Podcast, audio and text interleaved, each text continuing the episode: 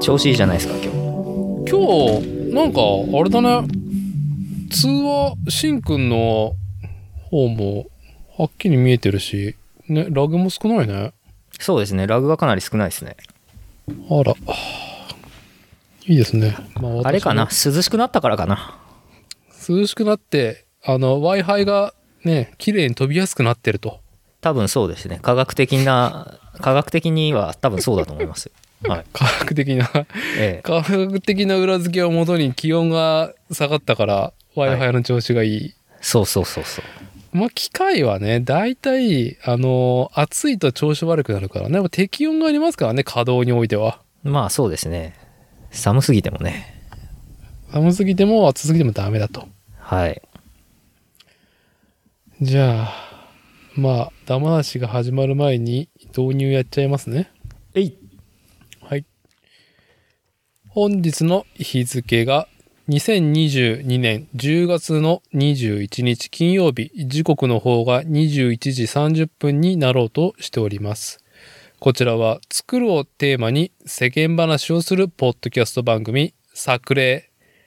主催である私、伊達剛と、今夜は愛知県に工房を構える自転車フレームビルダー、新服部製作所、服部深也とのリモート収録になります。よろしくお願いしまよす。ろしくお願いしますそう、あのーね、自転車の話が、おしんくんとできるぞと思ってね、うんあのすごくモチベーション高くですね、あの、先週末から考えてたんですけど、ねえなんか自転車乗ってるらしいじゃないですか自転車ね、皆さん乗ってますか自転車っていいですね、みたいなね。はい話、話、あやっとできる。ね。ほんと、文化の秋、スポーツの秋。ね。ねえ本当に、肉体労働者ね、気温が下がるとさ、まあ、機械と同じで調子取り戻すなと、はい、思ってましたけど、まあ、今週の、はい、平日の現場仕事で散々体をいじめられてですね、まあ、本当にね、もう目が半目っていう、こう、はい、飲みながらね、リモート収録して後半寝るんじゃないかっていうぐらいのね、冷えっぷりで私だって赴きますけども、そうだそうだあの僕もそうですよなんかねなかなかね涼しくなったらね、涼しくなったら調子が出てきてうん、こうめちゃくちゃ仕事の時間もねあの速さがはい。もうなんて言うんですよねあのうんこう夏場よりも頑張らなくてもいいクオリティが出るみたいなうん、うん、いいクオリティといいスピードでできるみたいなね季節がねはい。来たらこっちのものだとはい。やっいと、ええ俺の100、俺100%が発揮できるぞっていう季節にね、なったはないと思ってね。はい。なるだろうと思っていた時期も僕僕にね思っていたあ言えなかった いい思です よ。まあバ言えないバキ的なね言えない、言えないぐら。はいバキ的言えなないぐらい。はい、 あの思っていた時期が僕にもありました っていうはい。いやーなんかしんどいんですけど普通に普通にしんど いね。いやーのーもう大変気温。気温がね、ええあのーなんだろうね、まとも、えーね殺すようなね、はい人類をね、殺傷してくるんじゃないか、太陽と地球がっていうぐらいのね、うん気温をね、経てね、やっとなんか、あの、人類らしい生活とね、なんだ、労働環境でやれてるんだけどさ、うんうん、うんまあ、あれだね、機械もそうだし、人間の体の調子もそうだけど、経済状態もね、なんかね、はい経済活動も伴ってなんか活発になったのか知らないけど、あの、忙しくて倒れそうなんですけどっていうね、そうなんですよありがたいことなんですけどね。ありがたいことなんですけどねはい。いやーあの珍しく結構夜遅くまで仕事を今週しておりまして、ああ、夜やりたくない派、集中力なくなるおじさんとしては、もうやりたくないんだけどみたいなね。そうそうそうそうそうう。うん。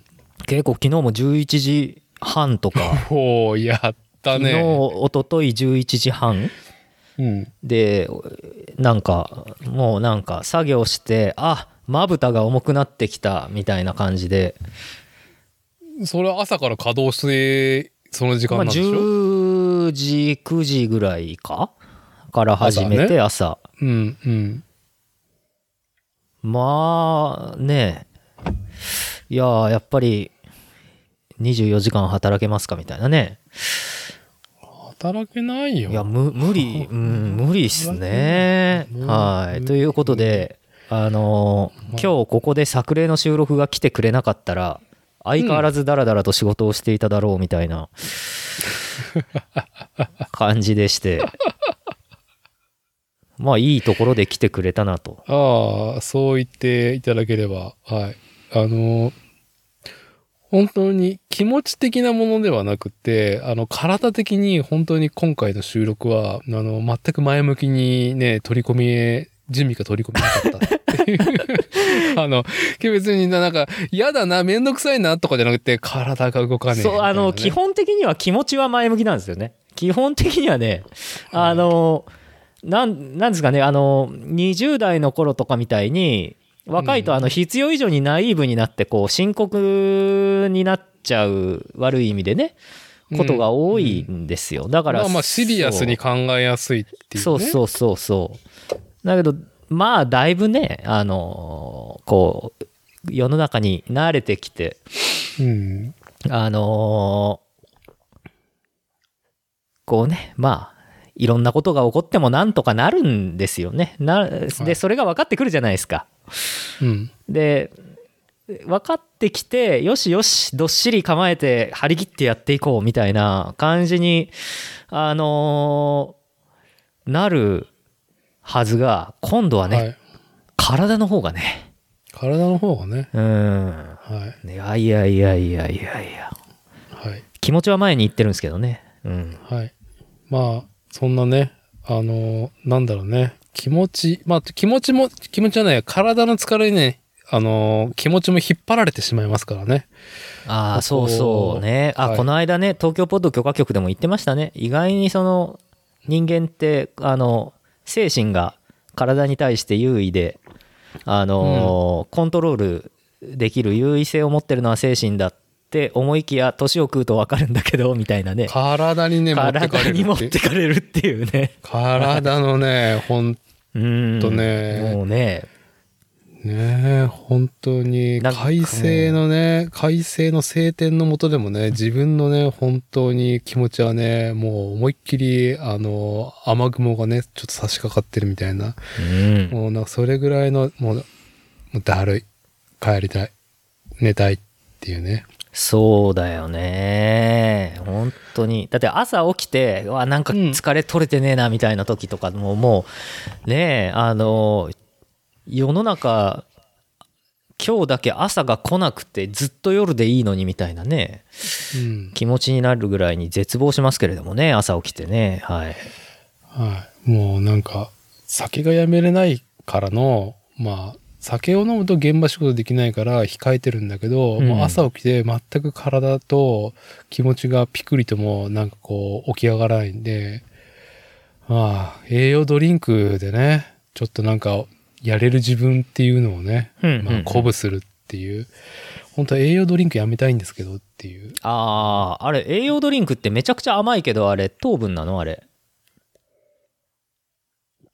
うーん、僕の、その栄養ドリンクに対するね、はいはいあのーまあ、リポビタン D だったりとか、まあ、うんいろいろある中で、その、どういうふうに向き合ってるかというと、うんタウリンですね。ああはいはいはいはい、需要競争とかよりも、うんあのータウリンが何ミリグラムだいたい1000ミリグラム、2000ミリグラム、3000ミリグラム。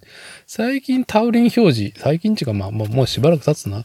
タウリンね、あの、脳みそが体が疲れてるっていう信号を受け取るのをやめるっていう成分なんだよね。そうやって改めて聞くとなんかすげえやべえっすね。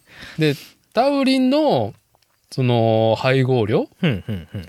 によってこう脳みそが体の疲れを感じ取らないっていう時間が長くなるんだよね。半日、一日、一日半みたいな感じで。うんうん、まあ、体も慣れてくると思うんだけど。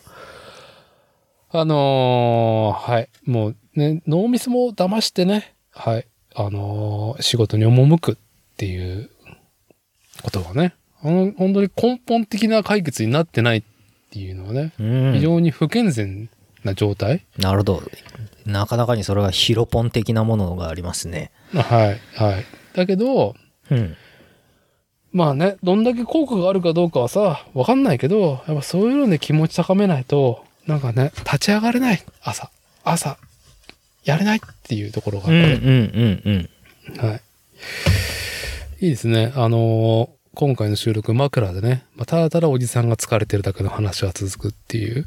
そうですね職人ブルースをかましてしまいましたけれどあはもい職人といえば、うんあの今ですねじ私のあの住んでる実家服部家ハウスうん。あのキッチンと古い方のうち古い方のうちっていうかあのまあ古い方のうちかあの、まあ、は、服部家は、その、お父さんが、えーね、建築士のお父さんが設計した、まあ、母屋があり、うん、で、えーっと、そこに、ん ?3 年前に建てたのかあの、セーフハウスというか、う。うんん、あのなんかすぐと敷地内に作ったね。そうですね知り合いに核シェルターって言われたお客さんに核シェルターって外壁の分厚さを見て核シェルターって 笑われたあの離れがあるんですけど、離れがあって、えで、しんくんの工房は、その、はい服部家の敷地内の、まあ、し元車庫だよね。元車庫ですねはいはい。が、まあ、まあ、大きく3つある中の、まあ、もともとあったお父さんが、ね、建築士としてデザインした、うんうん、えーあの、設計した、まあ、でも結構経つんだよね。うんあの車庫の方車庫じゃない。あの、今話す古い家っていうのは。そうですねあれもう3年前になりますかたったのあ、3年まあ前。そんなもんかそんなもん2年前あーあ、そっちの、そっちの、で、今、その、職人さんが、なんか、あの、勝手を、台所をなんかや、触りに来てるっていうのは、母屋じのゃないの方うん母屋の方ね。そうなんです母屋はどれぐらい前なのお父さん設計して。えっ、と1986年に建ったんですよね結構だね。なんで36年目今年うん。なんでやっぱり水回りとかお風呂とかキッチンとかねが、はい。やっぱりちょっとこう使いにくかったりとかまあ今のね冷蔵庫のサイズとかに合ってないんですよねうん。で水回りもだんだんだんだんちょっと貧弱になっていくんでうん。まあリフォームということでうん。あのーリフォームの職人さんがねまあ1ヶ月ぐらいかかってリフォームするんですけどへえ。あ、あ、なるほどね。その、水回りをメインにってことそうです。ね。まあ、あとキッチンと、あの、ご飯食べる、その、何ご飯食べる部屋、リフォームうん、の壁をなんかぶち抜いて、うん。あのーなんかゴニョゴニョゴニョってやってるっすけど、うん。やっぱりね、あの、うちの作業場をみんな職人さんが 覗いていくっていう。ああ、なに結構変わる変わる違う人がは出入りしてるってこと、あそうでですね。やっぱりその、あの、TOTO さんだったりとか、す。うん。あとはそのそういうそのお風呂を入れに来る人とかみんな結構違ったりするんですけど違うねう。んなんか初日に現場監督さんなんか結構ベテランの職人さんがうん。僕のこと知っててフレームビルダーだって。へえ。うん、であの今日来る時にうん。あの服部製作所だっていうの知っててうん。楽しみにしてきたんですよとか言っててもう60いくかなぐらい60ぐらいの方はい。だと思うんですよのうん60代のか職人さんだと思うんですけど「えー、自転車お好きなんですか?」って言って「そうですようんいろいろ自転車持ってるんですよ」つっててうん。あのパスハンター直撃世代みたいななるほどうね。ん、で話聞いたら、あのーね、埼玉のあのツーリングフレームの、ね、ランドナーとかの大御所のうん。あの東映さん東映さんね、はいはい東映さんのパスハンター持ってて、うん。山をよう走っててだけど落車してヘッドチューブのところからベコってあのダウンとトップがあのくしゃったから直してんだよなとか言い言いながらあの、作業場見せてくださいとか言って来てうん自転車談義に花が咲いたっていうへえ、うんいいじゃないですか。話だったりで他の職人さんもうん。来て僕がロー付けして溶接してるのを横から窓の外窓の外とかまあ入り口からじーって見ててうん。 「いやーすごいっすね」って言われては「いやーそんなあの大したことないですよ」ってい。いやいう。いや、服部さんすごいと思いますよ。いやいやいやいやいやいや、ロー漬けもね、このティグも美しいビートをいやいやいやいね、やもう弾いていっいて、やいやいや本当ね、すごいと思います、服部さん。 大丈夫です大丈夫です知ってるはい。はいはい。まああのみんなやっぱりすあのそれぞれにその次の職人さんはなんか、そのパイプっていうのは黒森ですかねって言って、あ、そうですよって言ったら、いや、僕はあれなんですよ、モンキー好きでって、バイクの、モーターサイクルの。おー、はい、はい。で、モンキーとかのそのね、あの、フレームと一緒ですよねとか、うん。うみんなね、うやっぱね、あの手動かす系の職人さんね、乗り物とか好きだったりとか、そううね。ん、もの作るの好きな人が結構多くて、うん。で、あの、休憩の時とかにね、あの缶コーヒー飲みながらじーって外から見てるんですよ。あ、いいですね。職人と缶コーヒー。はい。はい、缶コーヒーとか、まあ、あとタバコぷあの吸いながら見ててはへいえみたいな、は逆にね僕もあのあのリフォームどんな風に進んでっかなと思ってよく見てるんですけど職他の,、うんそうのん建築系のね人たちのいやお互いにいろいろ話してるとやっぱうりん出てくる話が、あのやっぱねみんなね50歳から60代とかが多いんですよね、職人さんが。まあ、あの、あのーあれでしょ企業体に勤めてる人よりか、まあ、ええ一人親方か、えっ、と、小規模でチーム組んでるとか、そういう感じそういう感じの人が入れ替わり立ち替わり来てる感じですかね。う。うんうん、うん。なるほどね。多分結局そのハウスメーカー系の仕事じゃないんで、あのー要は一点物をいじるから、うん。あのー融通が利くベテランの人じゃないとダメなんかな。で、親父も言ってたけど、マジで職人さんいないわって言ってて。職人さんいないね。うん、で、うんやっぱりその職人さんたちとも話すとあのーいや若い人はなかなかいないですねっていう話してて、まあ、今日もその話してたんですけど夕方うん。うんあのーやっぱ言ってた あの若い人はなかなかな長く職人さんやらないなっつってた、まあ、職人。まあ、入ってこないって言ってたねそうね。そもそもまあ、入りづれえっていう、いや、まあまあ、戸口が開いてないのと、まあ、あの、私が以前ね、まあ、こっちと 3K って誰が言ったっつっていう例の話 もね、あのして、ま作業場はいで粉塵まみれになりながら聞いてたよ。 3K、汚いなっていうね、そうだそうだっつって。そうだそうだっつって。誰が言ったんだっつって。ああきつい、汚い、危険ってね。そう、はいまあそれもあるし、あの、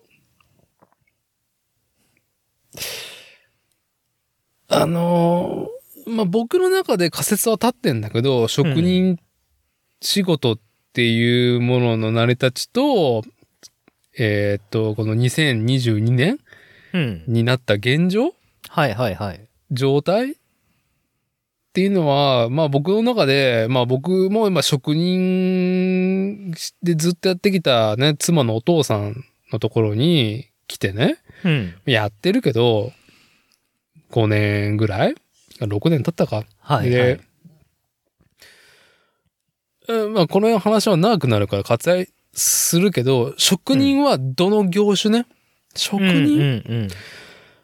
職人のね、定義はいはいはい。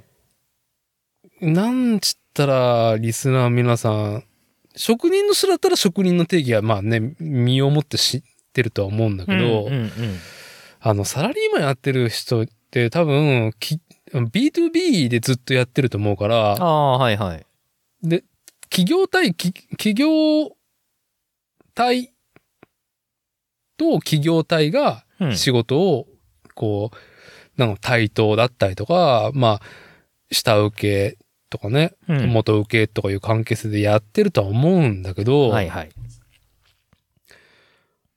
職人さんは本当に、なんだろうね、個人とか、家族とか、うん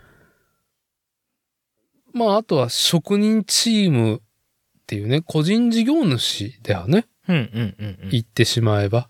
うん個人事業主の、どちらかというと、うーん、IT サイドではないよね。職人っていう言葉が合っているのは、今現在ではね、うんうんえー現場に出る人たちはいをはい指すよね。そうで職すね人さんうん今回だったら、まあ、家の施工に、えー関する、うん職人さんううんうんまあ、例えばお客さんが、なんか家直したいって言ったら、うんううんーんと、まあ、ネットで調べるなり、うん、家のリフォーム受け付けますみたいな看板とか見てさ、はいはいはい電話したりとかさうん、うんうう、んんあの、お店行って、こう受けてもらうと。で、そこがあくまでも元請けになるんだよね。そういうところは。ああそうですねはいうん。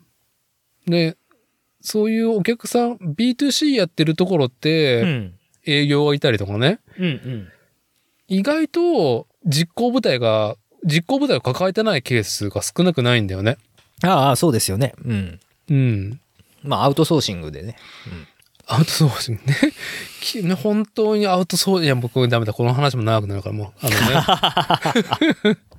小泉純一郎がって言っても、ね、この話も長くなるから、はいはいちょっとやめときますけど、あの竹中平蔵がとか。うんえーっと、淡路島あ、 淡路島。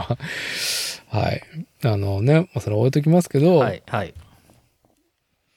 まあ、お客さんと直で受けない実行部隊の人たちだよね。そうっすね。まあ、うちも、あの、なんじゃかんじゃで、いろんなショップさんの、あの、オリジナルフレームを製 OEM で制作させていただいていますので、うん。。はいい。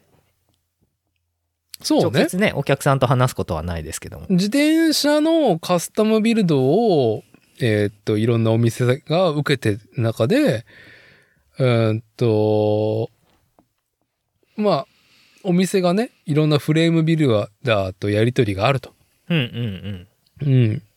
っていうところで、ショップオリジナルのものができていたりとか、まあ、まるっとね、カスタムオーダーを受けるっていう相談をね、取るのは、窓口は、まあ、新服部製作所の看板じゃないケースがありますと。うん。うちはそうですね、結構ありますね。うん。うんビルダーさんによってはそういうのやりたくない、やらないっていう方ももちろんいらっしゃいますよね。まあ、要は自分の看板でね、もううん B2C で自分とお客さんって直でカスタムオーダーね、はいテーラーメイドを受けてっていう。それしか受けないよっていう方もね、うんいらっしゃいますよね。うん。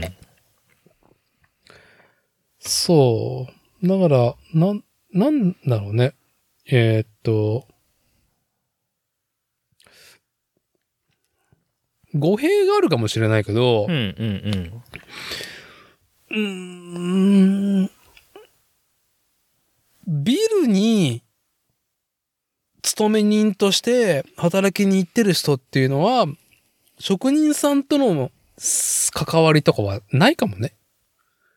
まあ業種に会社のねあの会社が、まあ、そのビルに入ってる会社がどんなねうん。あの仕事をしてるかによりますけどねうんうん。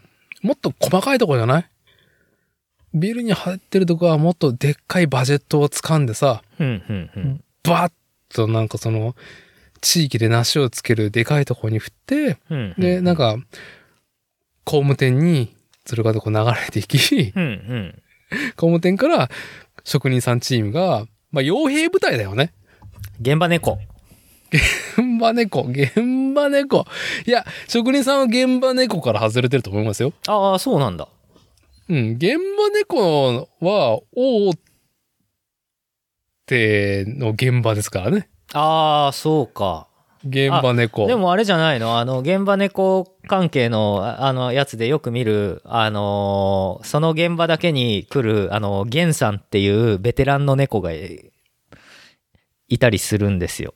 ああ、そうなのね。そうそうそう。あのーあれ、今度の現場なんか知らない人が来てるけど、何あのおじいさんみたいなうん。のを、あのー大企業関係からの、あのー若い猫たちが、あのおじさん何みたいな感じで見る、見て若い猫。あれねそうそうヘルメットかぶってね。そうそう見てるけどそのおじさんがやっぱ結構頼もしいベテランですごはいい、はい。難しいことをああすればいいんじゃこうすればいいんじゃこうやるんじゃって言ってやってくれておーってなるんだけどげあのおじさん猫もあの現場ではやっぱりあの強いけどこう健康診断に引っかかるみたいなねうん、はい。はいはい。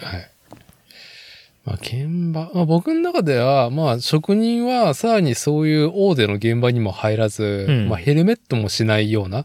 そのああ作家作家に行きますもう作家の域ですよねそういう職人って作家なのかなまあ。いや難しいあの、ね、その辺の位置づけ難しいですよね今日本でね結構ヨーロッパだとなんかそういう人たちのことをだ言うのかなわかんないわ全然わかんないあアーティザンって言い方がありますよねアあールアルチザンとかアーティザンっていう言い方がありますよねそう、大元を言うと、職人っていうのは、その、小さな町単位はいはいに揃っていたわけなんですよ。ああまあなるほどなるほどはい。水回り専門の職人さんだったりとか、うんうんまあ、左官屋さん壁塗ったりとか、ね、床仕上げたりとかする。はいはいうまあ、ううちは石材、石の職人だから石のこと。うんうんうん瓦屋だったら瓦屋とか、畳屋だったら畳屋。ああなるほどそういうつながりが常つ滑ながりも、いや、つつながりどころつながりっかていうか、うんそこはもう B2C もやってたから、ああなるほどねうん、ちょっと家のさ、畳がさ、って言ったら、その職人さん直にその家行って直したりとかさ、はいはいうん。あのーある意味、人の営み、生活っていうのが小さな規模で成り立っている理由ね。うんうんうんこう、食事とかさ、食べるとかさ、はいはいそれ以外もあるじゃん。結局、家を建てるだったりとかさ。うんうん。うん。あのーまあ、でっかいさ、イベントになるわけですよ。家を建てるって言ったらね。そうじゃなくて、ちょっと家のさ、なんかこう、建て付け悪いとかさ、はいはい。なんか壊れちゃったっていう時には、昔は、町の規模で、そういう職人さんがずっと代々やってるから、まあ、あそこに行きゃやってくれるんじゃないっていう感じで。なるほど。うん。成り立っていたわけですよ。えーっと、各土地土地でね。うんうんうん。うん。まあそれが、まあ資本主義、ね。欧米の概念、資本主義っていうね。資本主義うん。はい。ん。資本主義景気がボーンってな、もう流れてきて、はい。はい。まあね、淘汰されたわけですよ。うんうんうん。はい。この話は長くなるのでやめます。さくらやめるるやめるって言って全然やめ、ややめれてないけどね、僕らね。うんいや、やめるやめるって言って、いやめるや、話ちゃんと、話ちゃんやめとるもうん戻すやめようやと、めよう。うん。全国から、はい。全国の職人が足りない、職人がいねえ、ね、うんうん。職人がいないやばいっていうのは、あの、本当にいないです。まあ、もう手遅れだね。手遅れですよ。はい。なんか、えーっとね、もうコロナ前の話なんだけど、うん。僕が住まうさ、常滑はいはいはい。で、まあ、常滑焼き、えーっと、食器の常滑焼きもあれば、もっと言えば、インフラの方の焼き物だったらさ、土管とかね、うん。あの、浄水をね、はい、はい。流すためのね、うん。うん、地下に埋める土管ね。見たよ、常滑の土管。あの、あれでしょ、本当は外資あれなんだったっけ外資あれでしょあの電気引く時にもずずいぶん昔明治とかの時にはあ常滑のどかああ、外資ね、うんそう、あの、だから工業製品としての焼き物を作ったから、すげえ工場が常滑駅の周りにいっぱいあったらしいんだよね。うんうん。そのための鉄道だったらしいからはさ、あはあ常滑線って。名鉄名ですね。うんうんうんそう。で、あのーまあ、ちょっとしたことでさ、知り合った。あのー今でもね、えータイルを作ってる会社さんがいてね。はあタイルはいねうーん、ちょっと今、タイルに対しての世の中の認識っていうのが、まあ、なんだろうね、リノベーションだったりとかさ、あなんかノスタルジー、レトロとかさ、ああーまああーああいう古いねお風呂場昔のお風呂場とかトイレのうん、感じねまあ僕とかはまだ分かりますよその感じうん。うんあれがいいっていう価値化が最近できてるのはいいんだけへえど、はあはいはいいいんだけど、うんあれって要はインフラだったからタイルって、うんその台所だったりとか、あの、流し手洗いだったりとか、はいはいトイレ、お風呂うんうんあの小さいさ、正方形のさ、タイル張りだったわけよ。そうですね要は水回りうね、ん濡れてもはいいいし、はいはいで、メンテナンス、個人が掃除もしやすいし、ん美観もね、整ってるっていうので、まあ、タイル張り職人っていうのは、うんまあ、全国各地つつ裏裏にいて、それってタイル専門だけでやってる職人ってことそういうこと。へえ。うん。まあ、誰手で張ってんだもん、あああ、の、まあそうか。等間隔にね。はいはいはい。昔の小学校とか中学校とああ、か多もね、かったですよね。うん。うん僕タイルだったわけだがねね、の時はまだギリギリあったし、結構友達のうちで、昔からのお家とかうは、んやっぱそういうトイレとかだったですよね。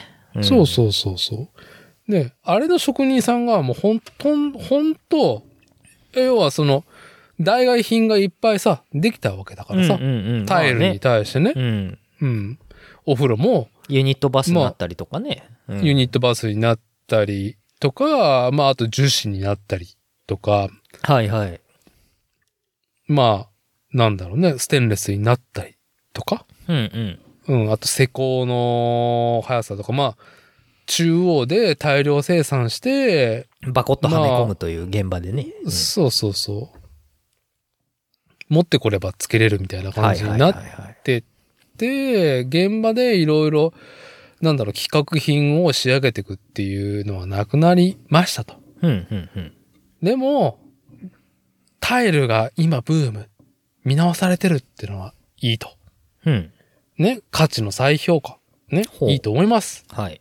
でも、なんかすげえ困ったっていう話があってほ、う石垣島の病院がその当時、えーっと、新築されるっていうでっかい現場を受けて、うん。その常滑の会社の社長さんがね、はあはあ。まあ、受けてというか、まあ、納入だけだったんだけどう、ん。もう、さ、うんと、そこの病院の規模でタイル張りにしてくれと。外壁用のタイルだね。だからちょっと今話してる水回り系のタイルとは違うんだけど。ああ、なるほど。まあ、タイルにも種類があると。はい。うん。いねえと。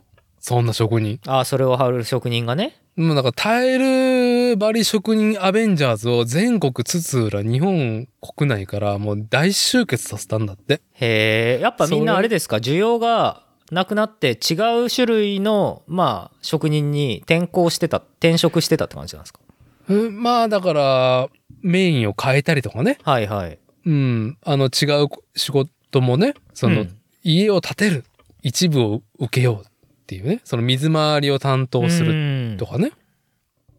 で、うん、本当に、まず職人集めるのが本当に大変だったし、うん。そういう人たちを、やっぱり全国に集めるっていうのだと、ホテルも取らんとあかんし、ああ、まあそうですよね。うん。その予算付けもさ、はい組み立てんとかんわけだしさ、うん。でその人たちのさ、あのーなんだろうね、その契約はいはい。内容とか、うん。ね、ちょっと外でできねえじゃん、病院の外壁のタイルなんて。まあ大規模ですよね。うん。まあ、それの予算作りだったりとか、うん。で、現場始まってみたら、やっぱり自分とこのそのタイルの不具合もあったりとか。はいはいはいはい。まあ、社長自らね、まあ、現地にね、詰めてたっていう話を聞いて大変ですね、みたいな。まあ大体でもそんなあんまり事例がない仕事なんてあの不具合がある前提だからね大体みんなね、多分みんな最初から一筋縄でいかないって思ってるからそれってある意味不具合って言われても大きい目で見たら不具合じゃないからね、うん、いや、もうダメ、でも今、今はダメです。もう欧米から来た、ね。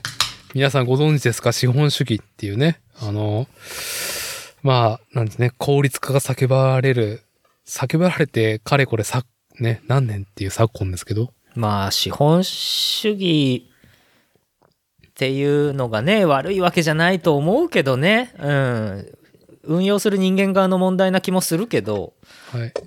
まあやっぱ僕ねさっきのあの職人さんいない問題じゃないけどうん。あのなんか親父も言ってたけどいやーもう離れも立ててはい。リフォームをしてもうこんないい建築ができるのはそろそろこれが潮時だなって言ってた。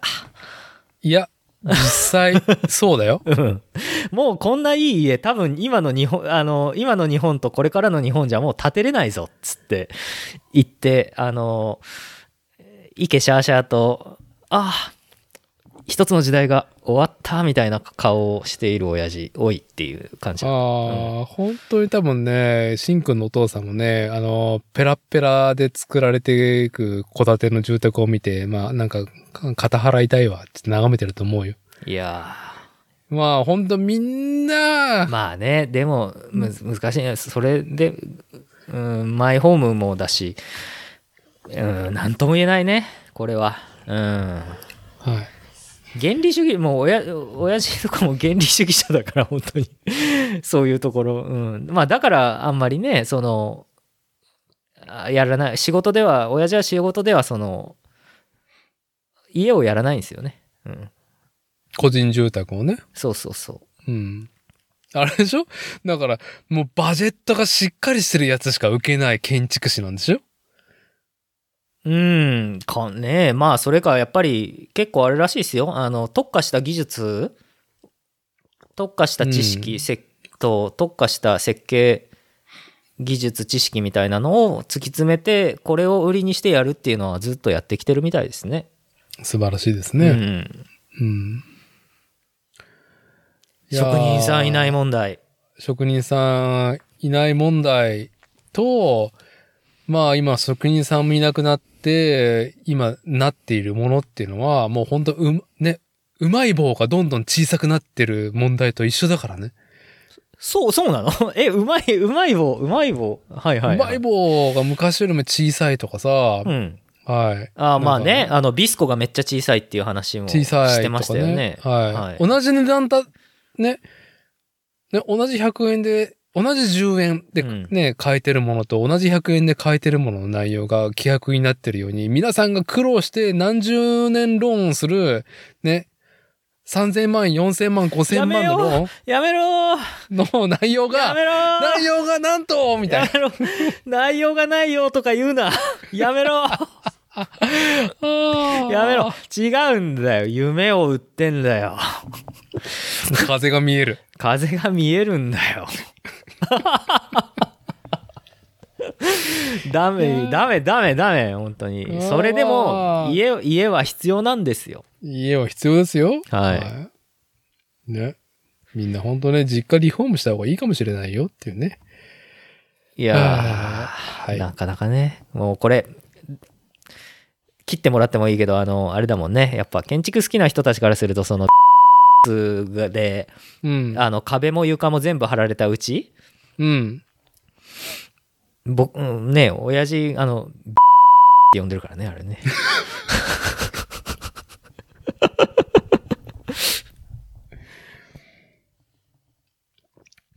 いいいですね。はいそういうの好きですよ。これマジで切ってくれっていうね。いやいや、切らないけどね。いやいやいやいや、マジで切って、本当に切って、ごめんごめんごめん、本当俺の話じゃないからさ、それさ。俺の話じゃないから切ってほしいから。はい。あーでも建築好きな人はよくそういうそれはねなんか建築好きな人はそういうそれ悪口でよく言うみたいき。はい。じゃあですね。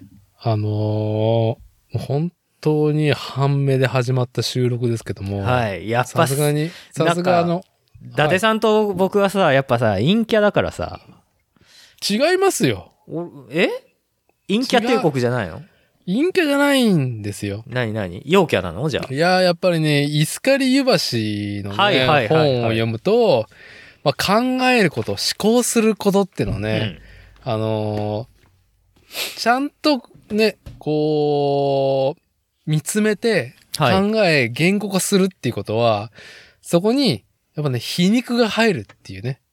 まあそうですよねあの、うん皮肉とかそのなん皮肉に聞こえるようなことが入ってしまうっていう。はいはいはいはいまあでもそれって本当人間にとってはなくてはならないものじゃないですかそういうものっていうのは、皮肉というか、その、あの、ちゃんとはい目の前にある事象とか、うんその、み、皆の広く一般的な意見とかをど無視して、はんはんはん自分がそれを目の、ね、自分個人として見つめほて、こう、いろいろレッテルだったりとか、ラベルが貼られてるものうはいはいを、一旦その、外すとか、逆を見るとか、逆の意見を言うっていうことになるからさ、考えるってことって。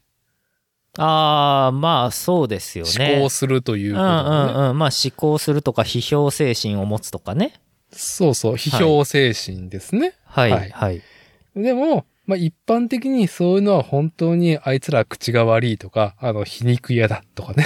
ああまあ、ね、 多分分多分批判的だ。批判的っていう言葉もね、否定的と同意にされてしまうっていう。違う、まあそうだ違ねう、違う。じゃあ違うから。攻撃されたそって思っちゃうっていうねれそうそううんそう。うんうんうんはい。だから、我々は考えて喋ってると、どうしても本当にね、こう、一般的なね、その、声に対して、はい。まあ、暗いかもしれない。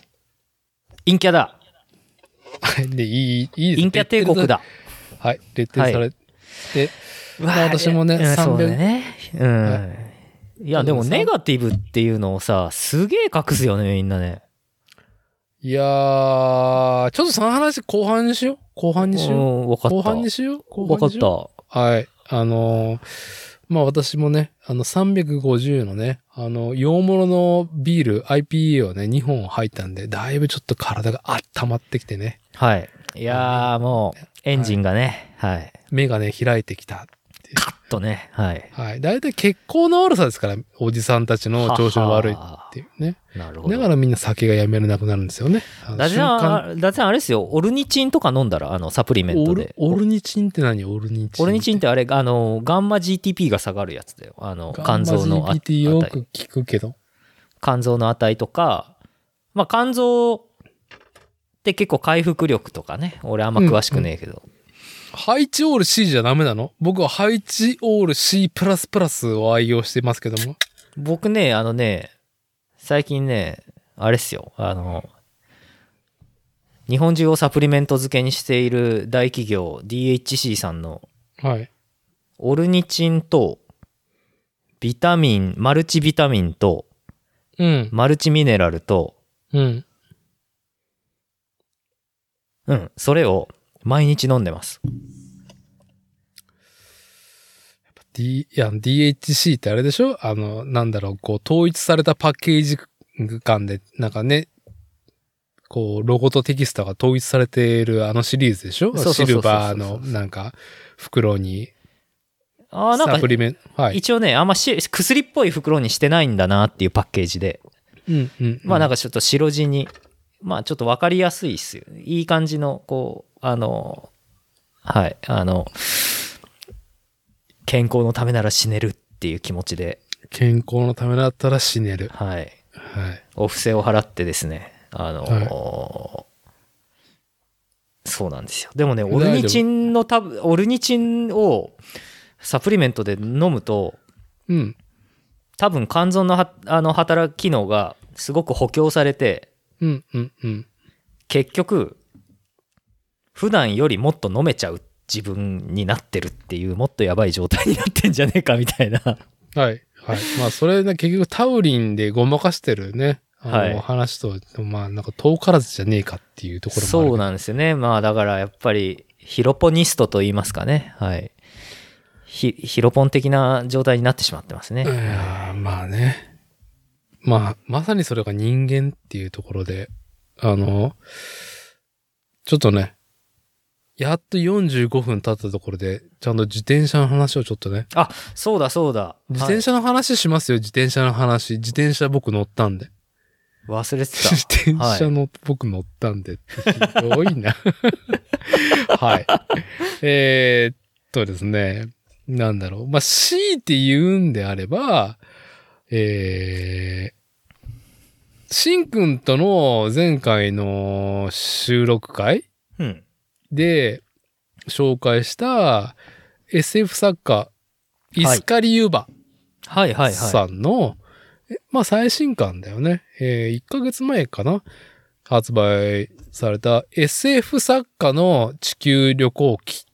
うん。っていう本をね、まあぼシンくんに勧めて、うん。はい。まあシンくんもね、そ、収録中にポチって、はい。まあちょっと、あのー目を通してもらってるみたいなんだけど、まあ僕は、うん。これを読んだら、うん。 SF 作家の地球旅行記を読んだら、はいはいはい。いや、サイクリングしてましたね。あー、ブラブラしたくなりましたか。ブラブラしたくなるよね。ブラブラしたくなるね、これ。ねそこに何があるんだはいはい。以上 っていうね。ね以上それ以上何かみたいなね。そうそう。ん、いや本当に僕ねあのさっきも言ったようにねあのここのところ本当にあの俺本当真面目って思いながら仕事ばっかりやっててはい。はい。寝てる時以外だいたい意識ある時は本当に仕事なんでうん。考えてるか手動かしてるか、はい。えーあとはな泣いてるかいや嘘でねそれは嘘だけど泣いてもいいんだよ。泣いてもね、はい。まあね顔で笑って心で泣いてみたいなね話もありますけれども、泣いた数だけ、はいカスタムビルドのフレームのビードが強くなるから。ね本当にねはいはい。こう鋼の精神ではい鋼が鍛え上げられるんですよ。 新服部聖ス服部深夜の涙 で。くだらねえくだらね あーはいえーっとえね。まあでもね本当にその僕ねあれなんですよさっきも言ったようにさあの今そんな状況でバタバタありがたいんですけど仕事でねなこれぐらいのあの文字のね大きさでページ数の本本だとうん。あの SF 作家の地球旅行記ねあのイスカリーバさんのはい。うんあのこれだったら多分ね本当面白いからうん体力がある時だったら一晩で終わるんですよ。そうね。はい。だけど、あの、まだ途中ですわ。ごめんだってさ。いやいやいや、全然、全然いいよ、全然いいよ。全然いいんですよ。まあ、ただ、イスカリ湯葉とはっていうのをうん途中でももう、え一応どっかの旅行記のエピソードは一区切りで読みあ、終切っわてるったよ。カナダと、うん。カナダと、えーっと、能登半島能登半島と、うん。石川県ね。はいで、、今は、あれ、あそこ、あの、そうだよ、シムワークスさんたちも行ったじゃん、あの、東京砂漠、伊豆大伊島。豆大島。ああ、だから、カナダ、石川、能登半島、上海、で、伊豆大島、ね。あ、そうか、だから上海もあるか。うんうんううん。ん。 1、2の上海。いやー、しょうもね。はい。うんえー、まあ、4分の1ぐらい読んだと思うけど、うんただ、さ、それぞれもう締めくくってるから、まあ、イスカリ湯葉とはっていうのをね、うまあ、んシンくんは、ちょっと SF、歴史ものは大好きだけどね。ああ、そう、僕ね、SF あんまり読まないんですよ。けどね、この人は本当に SF もう、なんだろうね。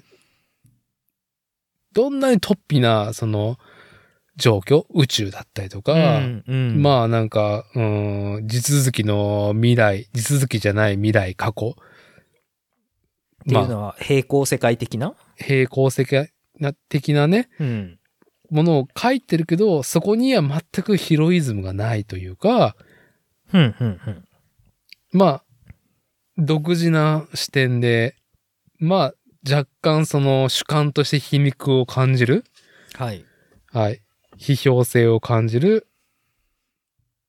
で、すごいなんか世界を救うってことはないっていううんうんうんうん話が多いから、この旅行記も、なんかそこに行ったことがないっていうだけはいはい俺はそこに立ったことがないっていうだけで、そこにね、移動したいだけっていう欲なんだよね。うんうんうんこの旅行記って。ああはあはあはあはあはあはあそんなようなことも言ってましたね最初の方に冒頭にね。うんうん。で、改めてその、まあちょっと、冒頭のね、えー自己紹介を紹介すると、うんまあ僕の本業は小説家であると。はい SF を中心に6年ほど活動し、6冊の小説本といくつかの漫画原稿を手掛けた。うんうんその前は分子生物学を専門とする研究者で、うんその前はプログラミング好きの大学生だった。ああで、冒険家でもないし、ジャーナリストでもないと。ううんうんだからすごく物語性のあるような、その、旅とかもしないし、はいはいうん、すごく勝手な要約をすると、その自分が行きたい、そこの場所に立ったことないっていうことに対して、うんうん実際にその過程だったりとか、ううんん、そこに赴いた時にどう自分が見立ててるかっていうことをね、はいはいこれは言語化されてるから小説にになってるけど、うんまあ、見立てに行ってるんだよね。じ確認というか、なるほど。ここはこういうとこだったか。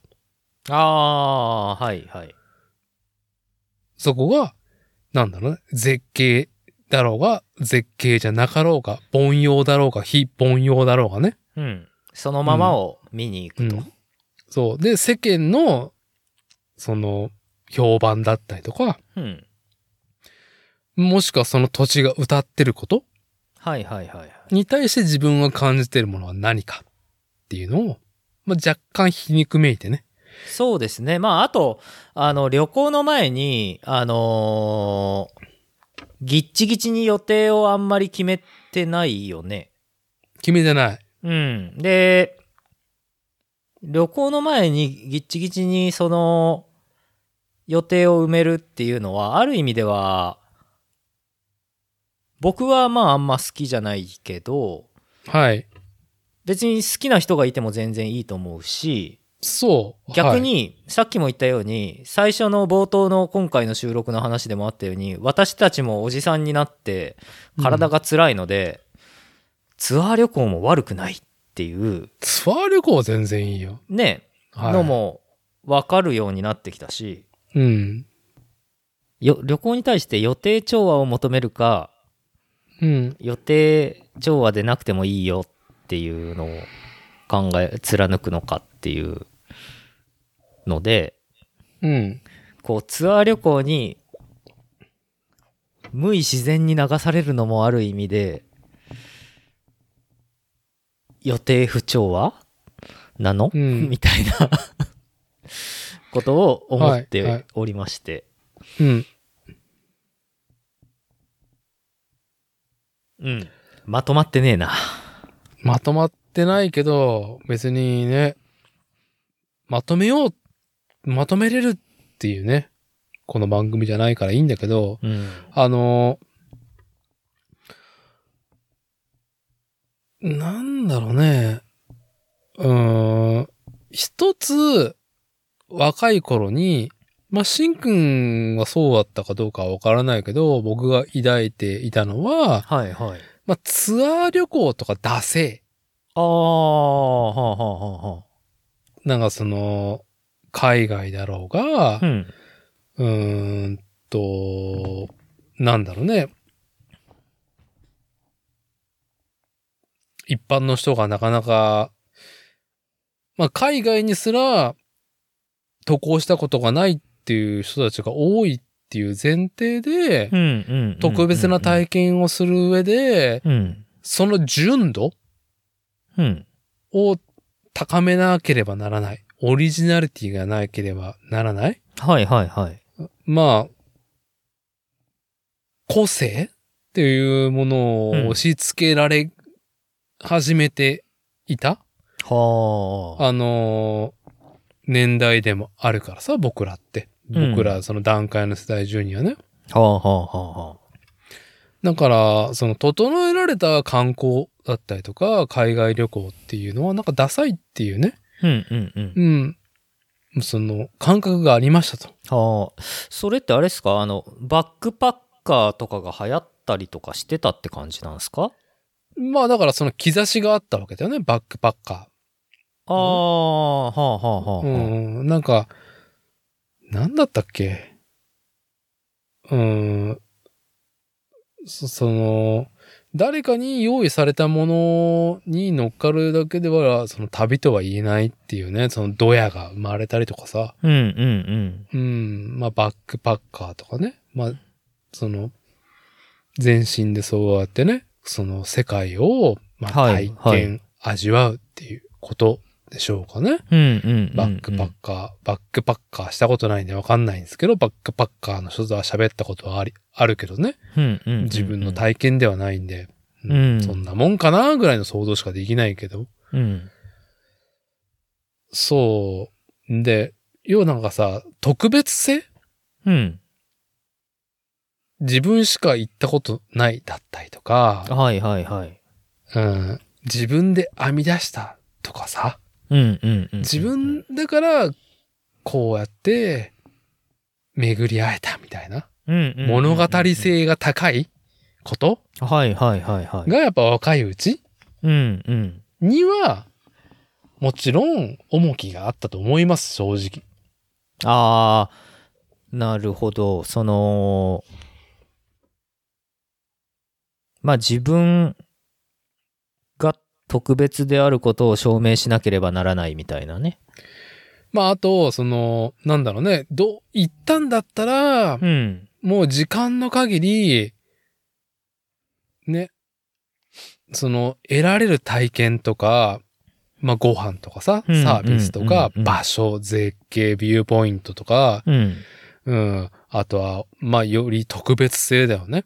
うん他の日本人が行ってないところに行くとか、他の日本人は体験してないことをするとかね。うんうん。を追い求めてるスタイルの人も別にいいと思います。はいはいはい。ただ僕個人の個性としては、うんうんうん。全くそういうのに興味ねえなっていうのは、そういうことを一回やってみて感じた。ああ、ちなみにそれはどっかに行ったんですかうーん。その、海外とか、うん。まあ、いろんな土地土地に僕も結構フラフラしてた方だからさ、名古屋の実家を離れてね。うんうんうん。うん。うーん。まあ、知らない扉をね、うんうん。こう、前のめりで開けに行くっていうことはしてた方だと思います。うんうんうんうん。でも、その、自分にこうね、葉っぱをかけて何かしてくっていうことうん。はいはい。は、なんかもうめんどくさいなうんうんうんうんうん。っていう風に、まあ、年を重ねていき、うん、より痛感することになり、うんまあ何遍もこのポッドキャストでしんくんとの話の話題にな出す2016年の2月に、しんくんと僕が、まあ一応、サクラメントで、ノースアメリカンハンドメイドバイクショー、ナーブスが開催されるっていうのを合わせて、まあポートランドに、まあ前倒していって、うんうん。まあ別にダラダラと、まあよ、一週間以上過ごし、ポートランドで。ねあのこう本当に何もしないのにわざい行ったのに せっかく行ったのに何もしないっていうことを何もしなかったわけじゃないけど成り行き前に半、前、前半はだいぶ巻きだったからね。そうだっけいだって、あのね、あのー小畑さんだったりとかあそっか行ったかはいはいら、はい3日間はすっげえ巻きだ、なんか、あったと思うよ。そうですね胃袋胃腸的にも胃袋的にも僕ら大変なことになったからそう。その後は、まあ、あのー、5日間ぐらいは、あのーゲストハウスでいいのかあれ。うんうんうん、シェアハウスというか、まあ、あそこで、まあ、ダラダラとしてて、あれって5日間もダラダラしたんでしたっけそんぐらいまあでもそんぐらいダラダラしたような気がしますねだって1週間ですからねポートランドで8日間いあ8日間いたん行ってるはかあそうずか8日間、前半3日間すげえ飛ばしたんだ。うんうん うんうんあとはもう、ダラダラと、なんかね、あの、サイクリングというか、まあ、あっちそうねあっちダウンタウン行ってみようかとか、うんあの、自然公園行ってみようかとか、うんもう今日だるいから、なんか近くのスーパーで、ね、ご飯とか材料買って、つうか飯が高えっつってね。うんうんうんっていうか、あの飯がみんな高いし味が濃かったりするから今日は自炊にしようとかやってたよね、うん、うん。シンくんにね、あっさりとしたパスタみたいなものを作ってもらったりとかした。うんはい。あのーどっか、ね、例えばポートランドに立ってたらいろんなところがあるけど、うんまあ、僕はまあスケートパークだったりとか、バイクパーク行けたのが個人的には一番メインだったから、うんうんうんうんまあそれは消化できたし、まああとは、いるんだったら、まあ適当に過ごそうみたいな。ただ、ただなんか外食は高えなっていうので、外食はできねえなうんうんうん。まあ、まあ食べに行ってもいいけど、なんか、ねえ、あの、こんなこと言ったらあれだけど、まあ、ある意味予定調和なんでね、あの、サービス、外食、外食サービスとか、何にしろ、あれだよね、あの、そのお店のストーリーに、あの、お客さんをこう、はめ込む行為でもあるじゃないですか。はい。まあ、それに乗っかるってそいれうに乗っかね、るコールレスポンス、ね。そうそうそうそうそう、っていうことがやっぱり疲れちゃうことも当然あると思うんですよ。でなんだかんだそのアメリカでホームステイさせていただいてお世話になってた安野浦家うん。安野浦さんのお家でも、あのー外食ってそんなしなかったんですよね。うん。ほとんどが自炊だったと思う。だだけど、まあ、週末だけちょっといいと、ね、とか、そういう感じだったから、まあ、その町とかその地方の日常を見に、覗きに行くみたいなのが面白いんですよね。うろうろするっていうのはそういうことじゃないかなっていう気もしますけど。だから、あのーポートランド滞在の、ほんと中盤後半は朝、まあ、フレンドリーバイクゲストハウスだったっけ僕らが泊まってた、うんうんうんあの、ポートランド UBI のすぐ近く。バイクフレンドリーゲストハウスだったかなうん、忘れた。あ、そっちだ。はいあ、どっちが先だっけわまあいいや。が、あのー自然さ、 あかんだな、自然派スーパーマーケットのシーズンズあシーズンだシズですね。はい。が、ね、徒歩、歩いてすぐ5分とかね、さ5分もかかんない、3分とかにあったよね。あるから、うんもう外食高えし、くでえから、あそこで、なんかさ、コーヒーを、コーヒー安いんだよね、確かあそこ。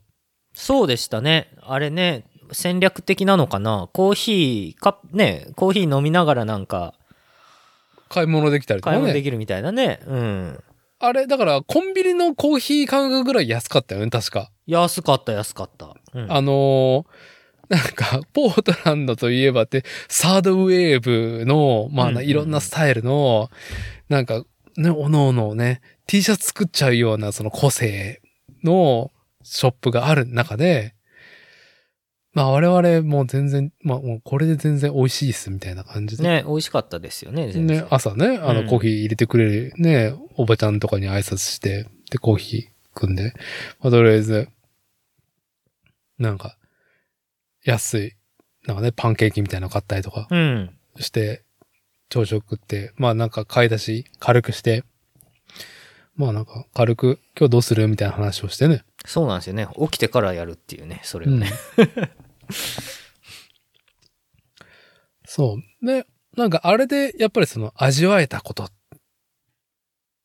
ていうのは、うんまあ、この辺の感覚はやっぱ僕としんくんは年齢離れても近しいなっていうのはね、よりあの、旅をして、旅というかね、あの、西海岸行って感じ入れた。 まあ、ナーブス行っても、俺らサクラメントに行ってもなんかどうするみたいな感じで、前、なんか別にいいかみたいな感じで、そうですね。なんか。 停電、停電観測をずっとしてたっていうね、4日間。そうっすね。うん。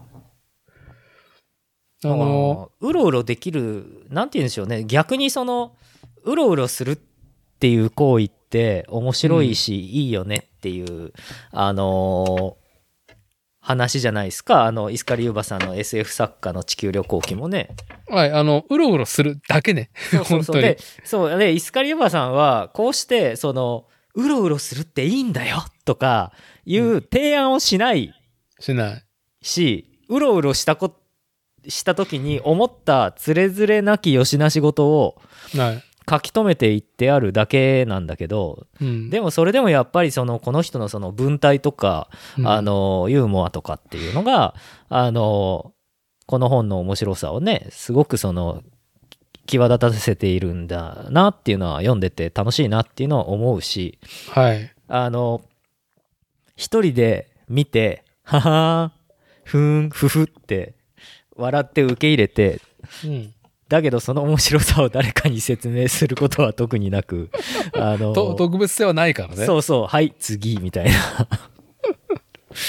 感じなのかなと。その、なんだろうね。今流行りの言葉を言ったら、これを読んだことによってね、自分に入れる tips があるか、というわけではない。まあね、何かをハックするわけではないというね。はいうんなこうしたら旅行を上手にやれるね、2020年代とかではなはいいはいはいっていう。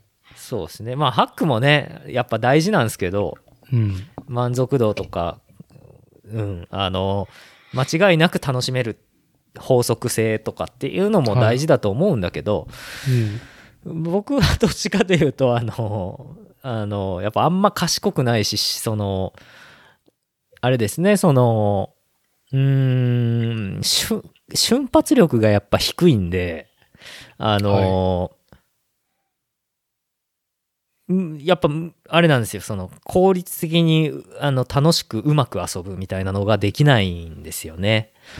うん。うん、だから、あなんか、何かを眺めては、へえとか、あとなんかその、せその世間体的には悪いもの、あの、おを悪いもの、ずるいもの、悪どいものを見て、ニヤって笑うこととかうん。を、一人でやってるタイプなんですよ。はい。うんはい。そういうタイプですからね、この SF 作家の地球旅行記ね。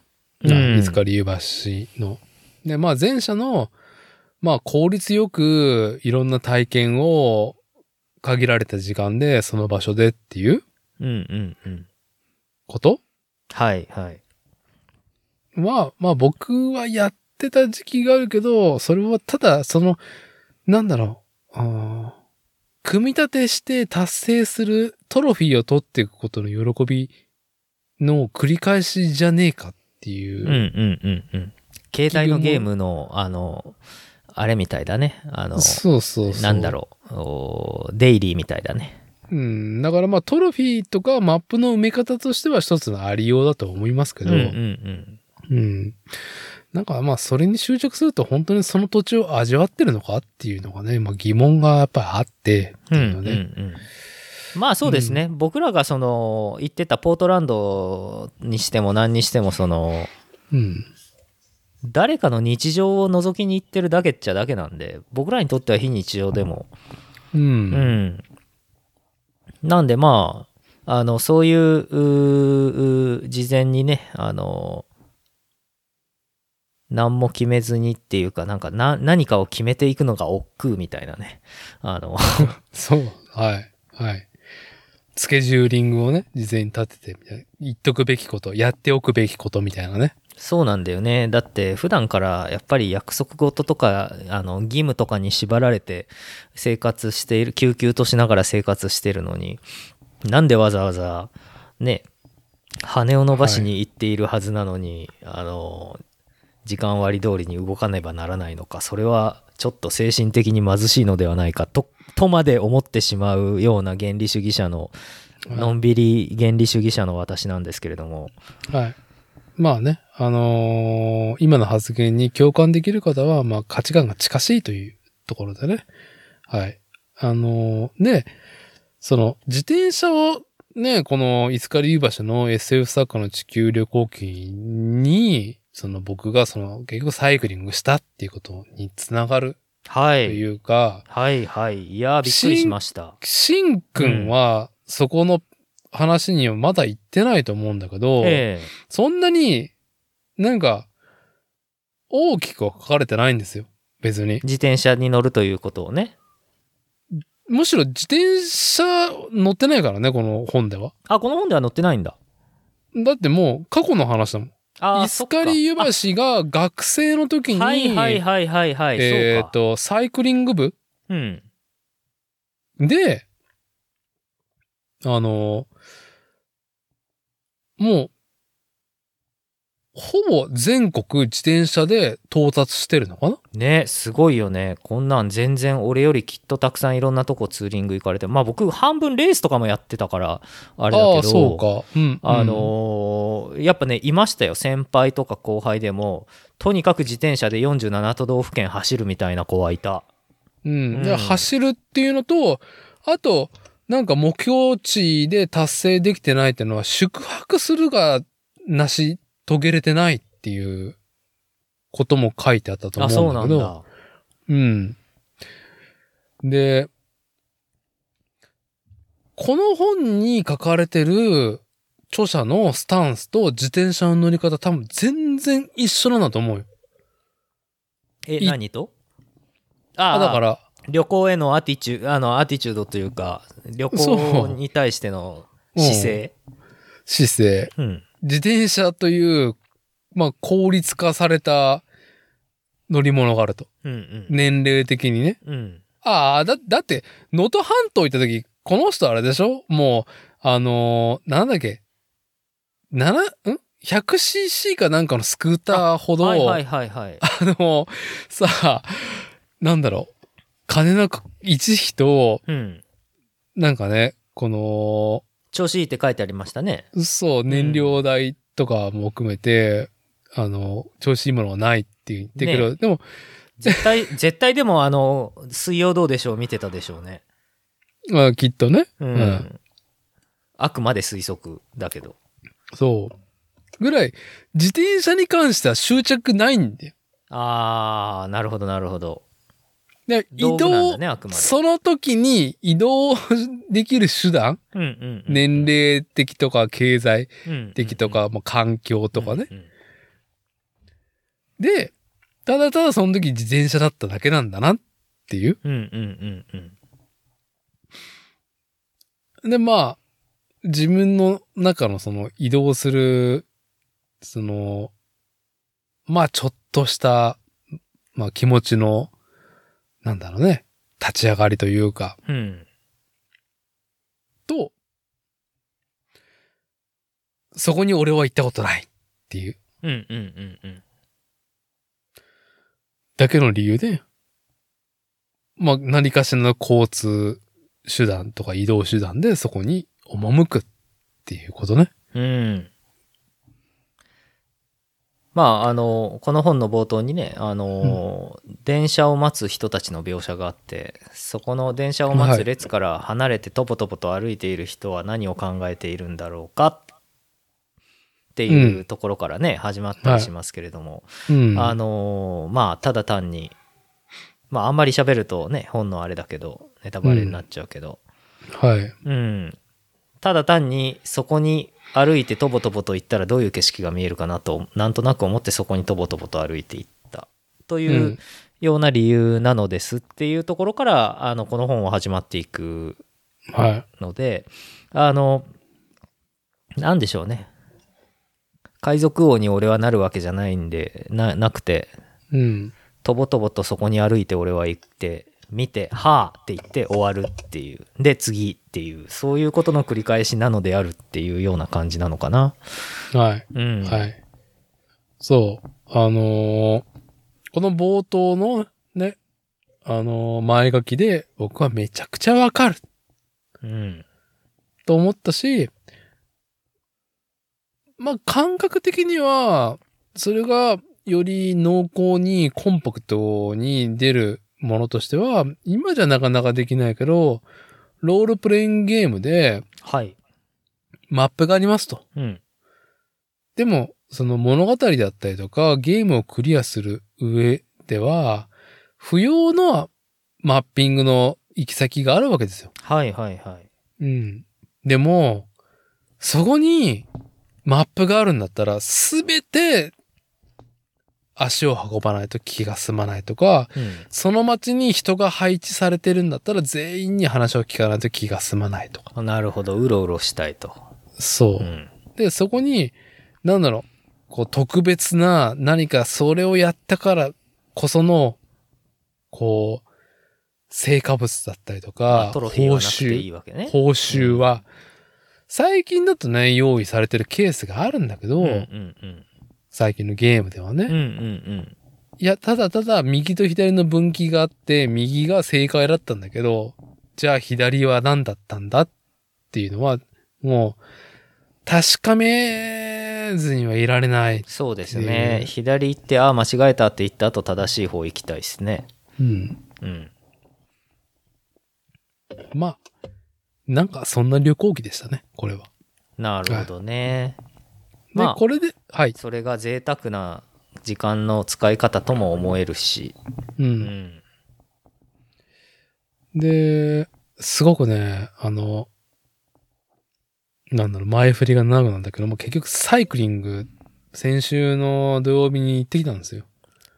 うん、ウエストコーストをねチタフォルニアのこれが別にウエストコースじゃないんですよ。えあのーまあ、このイスカリウバー SF 作家の地球旅行記を読んで、あ、いいなと思って、なんか行ってみたい、行ったことがないことへの衝動、ふんふんふんふんいに、そこを確かめねばならないっていう衝動ね。ああ自分が、俺が。はい、はっいていうね、衝動と、先週の土曜日は、妻子が、妻子がね、ちょっと出かけると日中、まるまる午前中から夕方まで、おおもうちょっと自由にしていいよ、みたいな感じだったから、ーうんうんかといって、もう仕事で疲れて、疲れ果ててる俺はもう半目で、うん俺に行きたいところだとない。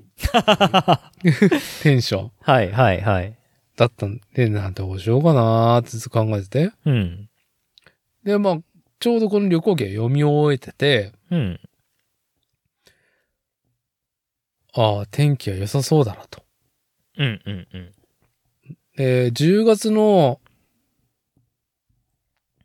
あら、何日だ ?14 日かなうんプラモデルの発売日があると。あああの新しいガンダムのまあ、水星の魔女のね、うんまあ、主人公の女の子のスレッタちゃんっていう、このうんフィギュアライズスタンダード、バンダイのね、プラモデルと、まあ、SD の、まあ、主人公のガンダムの機体ね、ガンダムエアリアルが発売日っていうのがあって、うんテンションとしてはまあ、うん、変えたらいいな、みたいなぐらいだったんだけど、ああ、予約とかはしてなかったんですね。してなくてね、いやうん予約とかね、まあちょっと、これはまあ割愛しますけど、あの、あ発売日か。あ、予約とかってできないの予約も発表されてからすぐ、すぐ、なんだろう、店に電話したりとか、うん。うん、ネット予約も戦争だから、ええ結構だよ。そうなんだ。じゃあもう本当に手に入れられるかどうかもわからないものをそ当てにしながらペダルを踏んでいったわけですね。う。ただその、一個の目的地としてね、うん車で、どうだろうね、30分、20分はかかるけど30分はかからないところに、うん。まあ、模型店と家電量販店、うんうん。プラモが売ってるね。うん。まあ、近いから、ハンダにあるんだけど、ああ、じゃあ片道20キロぐらいはあったわけですか。そうだね。ほうほう、うんじゃあ行って帰って40キロぐらい40キロぐらいだけど、いや、もっとみ短い。もあうー全然短い。うんうん。で、ああ、そうか。で、車は乗ってかれるしな、みたいな。自転車でプラも買いに行ってもいいなと思ったんだけど、うん。いや、せっかくの機会だから、うん。ただただ、その、ハンダに自転車乗る最短コースを行くんではなく、うん。知多半島サイクリングロードというものがあるのはずーっと知ってたから、はあはあはあ。それ使っていこうと。へえ。で、調べたら、うん。竹豊インターね、うんうん。と小めよりもちょっと中央によってみ南下したところの竹豊インターに、竹豊と書いて竹豊ね。竹豊ですよ、ははいい。間違いないです。うん。そこにサイクリングロードの起点があると。ああ、そこ、あそこが起点なんだ。は、スタートなんだ、あれが。うん。え、スタートでありゴールゴールはね、今回は行けてないからわかんないんだけど、うんあの、総合何キロか忘れたんだけど、結局、知名度が低い理由として、うん。。あの、サイクリングロードとしてどうなのっていううん全体の構成と、うん。あの、多くの人が知多半島に求める海は全く通らない。ああ、真ん中の、あの真ん中の ー、山脈を。あの、要は山脈の頂点である、あの、半島道路、うん。南北に走るね。はいはいはい。直江の大高からずーっと南に行って、知多半島ね、南北に長い知多半島の、まあ、一応最南端まで行けるうんね、うんうんうん。道。で、まあ、その途中に横断ロードで国際空港にね、セントレアに行く道もあるんだけど、常滑にうは。んうん。いや、ただただ、その竹豊の知多半島道路南北に走る道のそ、ね、すぐ横を走っていき、うんうんうん。途中、半田市内の小川をちょっと行って、で、運動公園を越えて、また小さな小川沿いに走り、みたいな。うんうん。途中、うん、正直、細切れなんで。ああ、そうなんだ。ああー、やっぱそういうサイクリングロードってなかなか大変ですよね。うん、 うん。俺でも迷うっていうか、サイクリングロードの看板ここねえじゃねえか、みたいな。ああ、なるほどね。俺はちゃんと今サイクリングロードをたどれているのだろうかっていう状態に陥るみたいな。そう、そう。で、ね、PDF のマップを見ながら、うん。あの、ね、交差点、交差点はここで曲がって、みたいなのも、うーん、これ本当みたいな感じで。はいはいはい。ただ、ただ、うんうん。それでも、俺は、気になっていた、知多半島サイクリングロード、南部うんうん。は走ったわけなんですよ、今回。はあ。すごい大回りとか、まあ、うん迷いながらね。うんうん。で、本当は北部も行こうかなっていうオーブまで出るみだけど、おおほうほうほ私のね、疲弊した体は、うんもうとてもじゃないが無理だと。はい。で、まあさね、まあ9時台に、まあ模型屋とりょ家電量販店には並べて、うんうんで、目当てのプランも変えたし、うん。うん。いやもう帰ろうと。うんうん。プランも作りてえし。てか、あもう足回んねえし、みたいな感じようんうんうん。自転車乗ってないから。うん。で、いやー、本当に足回んないっすわ、みたいな。うんうんもう平均速度12キロっすよ。40, 40キロ。3、うん3時間ですよ、3時間。いや、そんなもんでしょいやー、サイクリングしてんなーと思いながら。う。うん。あのー自転車はね、まあ、それこそポートランドつながりで、まあ、中古で譲り受けた、あのーブレッドウィーナー、うんうんうんホあのーホールショットっていうね、シクロクロスバイク。うん。うんうん。唯一のドロップハンドル。うんうん。で、んエンベのカーボンフォークが入ってんかあれ。うん。そうっすね。んで、カーボンのホイールも入ってる。ね。まあ、さ、うん。まあ、スペック高いわけですよ。うんうんうんうん。でも、俺のスペックが全く至ってないわけですよ。もう今となっちゃ。いや、伊達さん、あの、黒森のね、ああいうブレッドウィナーとかもそうですけど、まあ、うちもそうですけど、はい。あれだよ、あの、ゆっくり乗っていればいいんだよ、黒森バイクは。はい。まあ別にカーボンでもゆっくり乗っててもいいけど。えんやではい。はい。まあ、本当にあの、ママチャリ乗ってるおばちゃん、おばあちゃんの後ろをチンたらついていくぐらいでもあー全然いいぐらいの。最高それがいい。うん。俺よくやってる。うん。はい。もうなんかね、抜かすのもあれめんどくさいっていうか、まうあんあれだなっていうので、まあじゃあ逆にこう景色を楽しもうみたいな、へえみたいな、こいやーの辺こうん。あ,、はいあの家の屋根、屋根の瓦生かしてんなぐらいでいいんですよ。う、 そうそうそうそう。そういう、そういうの。うん。そのあそこ、あそこの、あそこの工場、何作ってんだろう。ああ、わかる。それ最 高。何作ってんだろあう。ー楽つしってい。なんて楽しい。はい。でも、確かめにはいかないっていうね。あの、その、違うんですあの、自転車の速度で、さ、それこそさっきの平均12キロだと、だいたい、ふーって走ってる時って20キロぐらいじゃないですか、時速。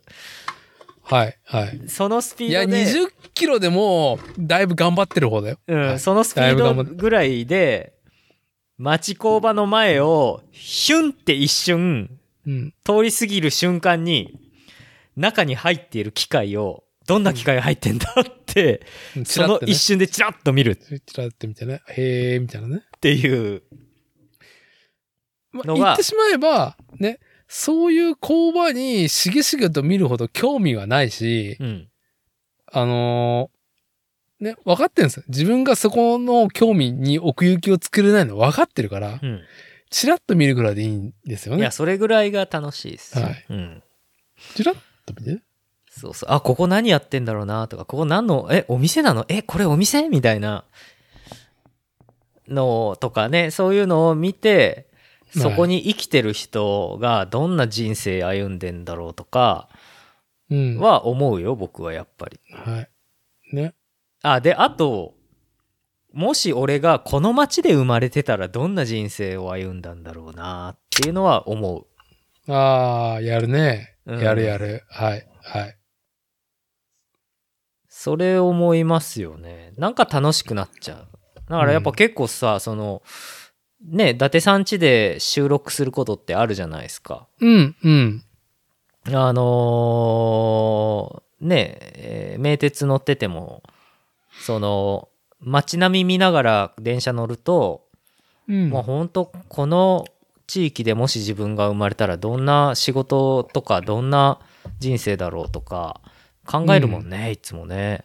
はい。うん、この人たちってどこで酒飲んでんだろうとか普段お店とか、うん。うん、あのどこでどんなもん買って食ってんだろうみたいなことは考えますよね。うん、まあ、あと、あのー、知多半島ならではなんだけど、愛知、愛知用水が、まあ北部からね、はあ、はいはい。来てうて、ん。まあ田畑のね、水のね、その、なんだろう、こう、経路をうん眺めて、ふむふむと。治水の歴史ここにありだな、みたいな。あー、なるほどね。とかね。うん。ああ、ここを作った川みたいな。はいはいはいはい。古いけどね、みたいなね。いやー、いいですね。はい。っていうのをやりながら、はい。やれる気にさせてくれたのは、このイスカリ・ユーバー SF 作家の地球旅行記。あー、なるほどなるほね、そもそもそういうの好きだったんだけど、ど。はい。まあ、言語化してくれると、そうそう、それだよ、それそれ、みたいなそね。うそう、俺、それ、俺好きなの、それ、みたいはいはいはないってのを示していただいたんうで、んうんうんうんうんまあちょっとやる気が起きた。まあ、涼しくなってきたしね。涼しくなってきたし。うん。いや、わかる。あのね、これね、僕もそうだしね、僕の親父もそうなんですけど、あの、あれじゃないですか、あの仕事ばっかやるじゃないですか。 うんうん。で、体疲れるじゃないですか。その辺歩いて、その辺うろうろす歩いてうろうろするぐらいしかできないんですよね、もう体力的に。うんはい。はい。で、あの、僕が住んでるあの、大口町っていうのはもう本当濃尾平野って言われる、うんその、愛知県のね、あの、名古屋から北にある、あの、平野の地帯、まあ、あの、岐阜県に行く前にすごい平だだっ広い平野が広がってる濃尾平野に位置してるんですけど、はい。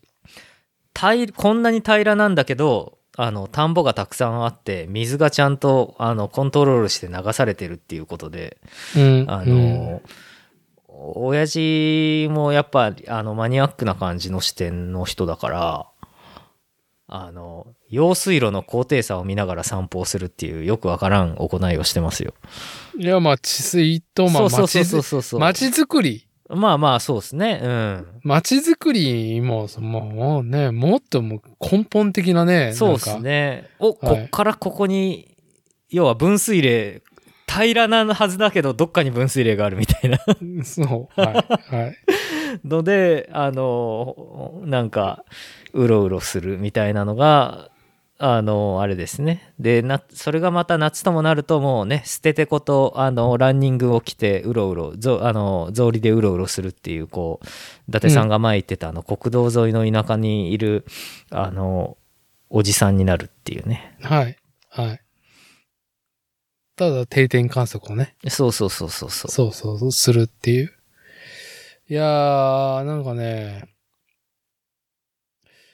自転車のうん持っている、その、もともと、で僕は、その自称サイクリストと言える時代っていうのは、やっぱり片道15キロぐらいの通勤を、うんうん、名古屋市内でね、始めたのが、その時はマウンテンバイクだったけどね、うんうんうんうんのがきっかけで、まあ実際に山にも入ったし、とかさ、うんうんうんのを経て、まあサークルズさんのところにパラサイトして、まあ実家からね、通うのもまあ14キロぐらいあったし、うんうんまあ、まあ通勤の足うんうんとうんうんまあ、なんだろうね、その車の、ね、とか、その、なんだろうね、まあ、通勤リストってやっぱ効率化が、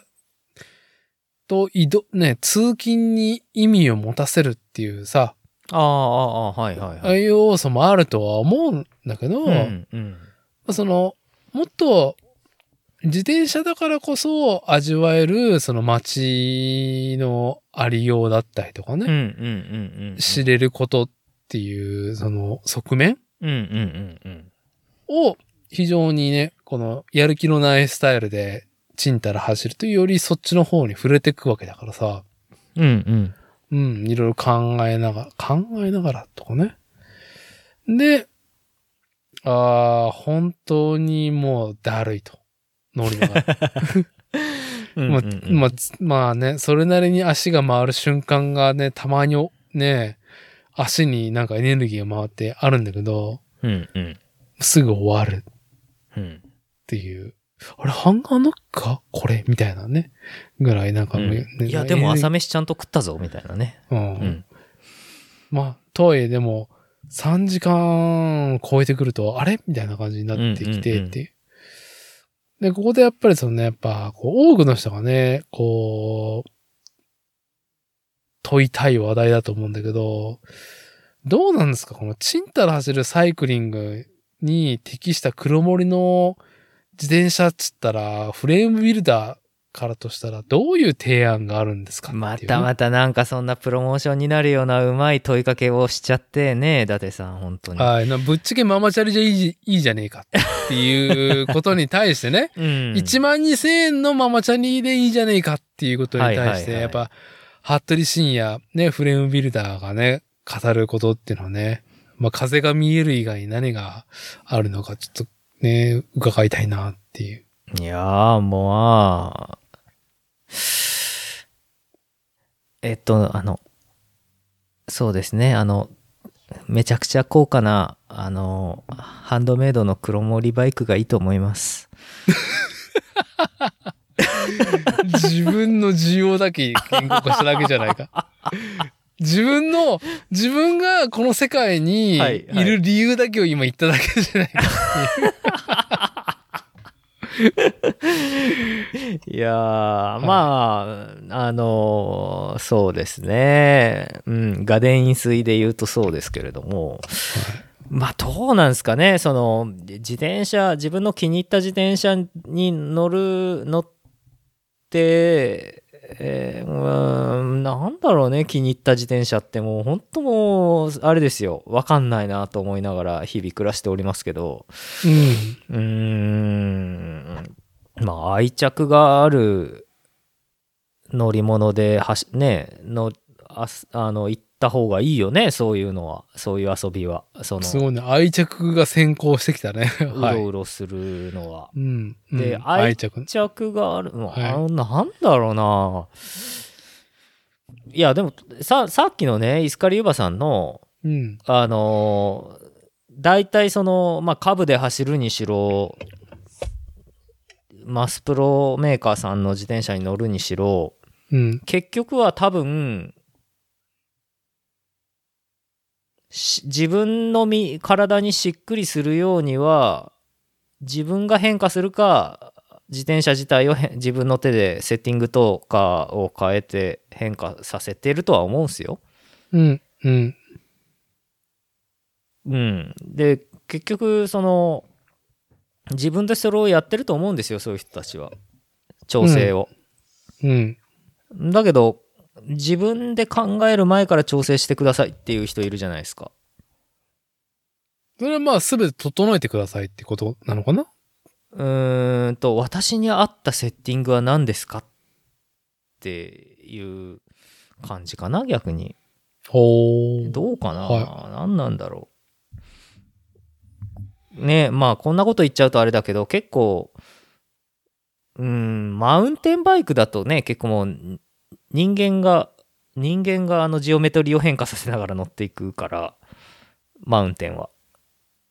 まあ、ある意味、その時、その多くの人が求められている速度域だったりとか、うんうん、距離とか、うん、なんだろうね。まあ、例えばホイールの性能だったりとかに、まあ、変化が多い方だよね。やっぱね不整地を走るっていう要求値が高いがゆえに。うん、うん。だけど自転車の設計が変化するのなんてすごいは幅があのせ狭いじゃないですか。まあ、たかが知れてると。たかが知れてるじゃないですか。だから人間が変化するんだけど、うん。あれ、酔っ払って何を言ってるか分からなくなってきたぞ。いいですね。うん。まあちょっと話を脱線させすぎたような気がするんですけど、はい。えー、だから、僕はどっちか言うと、物に愛着、あるか俺。あ、いいですね。はい。あの、物に愛着があるか、愛着を作っていく上でのカスタムビルドのの自転車っていう流れが一個あったんだけど、送り手の方が、んそもそも俺に愛着ってものにあるのかっていうね。まあ自転車愛好家としてもね。うんそうなんですよねじゃああったかって言われたらあんまないですよねまあ、その、しんくんが、フレームビルダー、カスタムビルダーのね、うんまあ、テーラーメイドの自転車っていうことをなりわいにする前は、一エンドユーザーとしてね、自転車愛好家として、まあ、オーダーフレームの自転車も乗ったことあるし、まあ、全然マスプロの自転車も乗ったことある経緯がありますと。そうですねあの、その中で、俺愛着があったのか、ものに。っていう話ね。個人的なね。うん、まあ物に愛まあこれあれなんですよあの二元論じゃないのでうん。どういう愛し方をしてるかなと思うんですけどはい。あのなかったわけじゃないですねやっぱ今ちゃんと考えると。はい。うん、なかったわけではない。はい。まあ僕がフレームビルダーになる前にフレームビルダーに注文してお願いして作ってもらったあの終わり朝日の愛知県終わり朝日市のあのドバッツさんうん。のフレームには愛着あるしうん。うんだけどなんかあれですよやっぱねあのまあ、こんなねこんな年して言うのも恥ずかしいんだけどうん。ちょっともう一回自分探ししないとやばいんじゃねえのっていうのが最近自分の中にあるんですよね。あー、いや、うん、あのドバッツのみんなやっぱドバッツさんといえば美しいフィレットブレイズ、あのーまあこんな、まあ、フィレットブレイズのことを今ここで説明はしませんあのググってください、はい、はい。あの、まあ、美しいフィレットブレイズとか、けれん味のある面白い造形をするとか、っていうのはもちろん彼らのその、ドバッツさんの、あの、まあ、外見、アウトフィットですよね。うん。うん。見た目ですよ。まあ、だけどその見た目を作るためにどもう鬼のような手間暇をかけてやってるっていうのは同業者だからこそわかる。うん。うん。やばい、あれは。狂ってるぐらいのもの。もう本当に狂ってるぐらいにすごいものです。うーん、だけど、だから買ったわけじゃないですね、やっぱり。ドバッツさんに対して。なるほど。うん、あのーまあ、ドバッツのサイバさんと、僕のサイクリング部の、大学の頃のサイクリング部の一個上の先輩の出口さんが、やってるバイク、作ってくれてる、手で、手作りしてくれてる、ば俺のために手作りしてくれてるバイクだから、だから、欲しいって思った部分の方が割合としては多いもちろんものとして美しいのも知ってたしうん。うんだからそういうのも含めてそのまああの白黒じゃなくてまあそういう魅力ですよね彼ああいう面白い気のいいやつらがあの作ってくれてるてねあの手間暇かけて作ってくれてて綺麗だからっていうことだからうん。うん、あんまりその、予定調和とかではないのかな。まあ、その、あんまり。り理路整然とね、説明できる理由じゃないし、うん。説明できないからいいんだと思うんですよね。しんくんがさっきちらっと言った自分探しっていう言葉を、うん。今のドバースさんの話に当てはめると、自分がその何に対して価値かを測ったか、その瞬間。うんうん。その瞬間で思ったことと勾配に走った結果うん。と、後々、もうすべてね、支払いも済まして、で、ユーザーとして乗って楽しんで、後々あれは何だったのかっていうのを、改めて自分で咀嚼する。うん。ことうんうん。もう、まあ、自分探しっていう一つとしてね、うん。捉えてみて、で、ちょっとね、自分探しっていい、その、言葉というか、今ちょっと、あの、ネタにできるなと思ったんで、うん。お、なになに自分探し、自分探し恥ずかしい言葉を使うっていうね。なんか自分探しっていう言葉だけを、ん。まあなんか、うん。まあラベリングされてるというか、レッテル貼られてるうん。ことは、まあ若気の至りというか、はいはいはい。うん。なんだろうね。私とはっていうね。うん。まあもしかしたらね、バックパッキングだったとか、おその、バイクパッキングとかバイクパッキングもどうなんだろうね。バイクパッキングもなんか結構あのいろいろやってる人たちはあのあの私とはみたいな感じの状況までこじらせていく人は多いよね。ああ、そうなのわかんない。あんまりちょっ僕は観測してないからあれだけとど。うん。まあ、でも、その若気の至りとか、あと、いい年にした人間が、そんな自分探しってね、うん。どうなのみたいな風潮がありますと。はいはいちゃんと就職しなさいと。ああ、そうだね。ちゃんと就職しなさいみたいなレッテルも貼れがち、貼られがちなのは、例えば、その、浪人生がとか、うんうん、大学卒業したけど就職しせずに自分探しの旅に出るみたいなイメージがつけられてるから、だよね。はいはいはい。でも、自分探しがエンドレスだなっていうのは、うん。あのー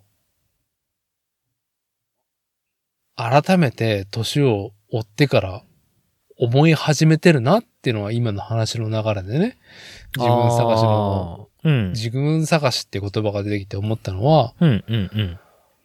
あ、だから、環境が変わってね、はいはい。住むとこが変わったとか、仕事が変わったとか、初代を持った子供が生まれたとかさ、自分がその独身貴族だった頃から比べて初代を持ってとか、環境の変化があるわけじゃうん。そうですね。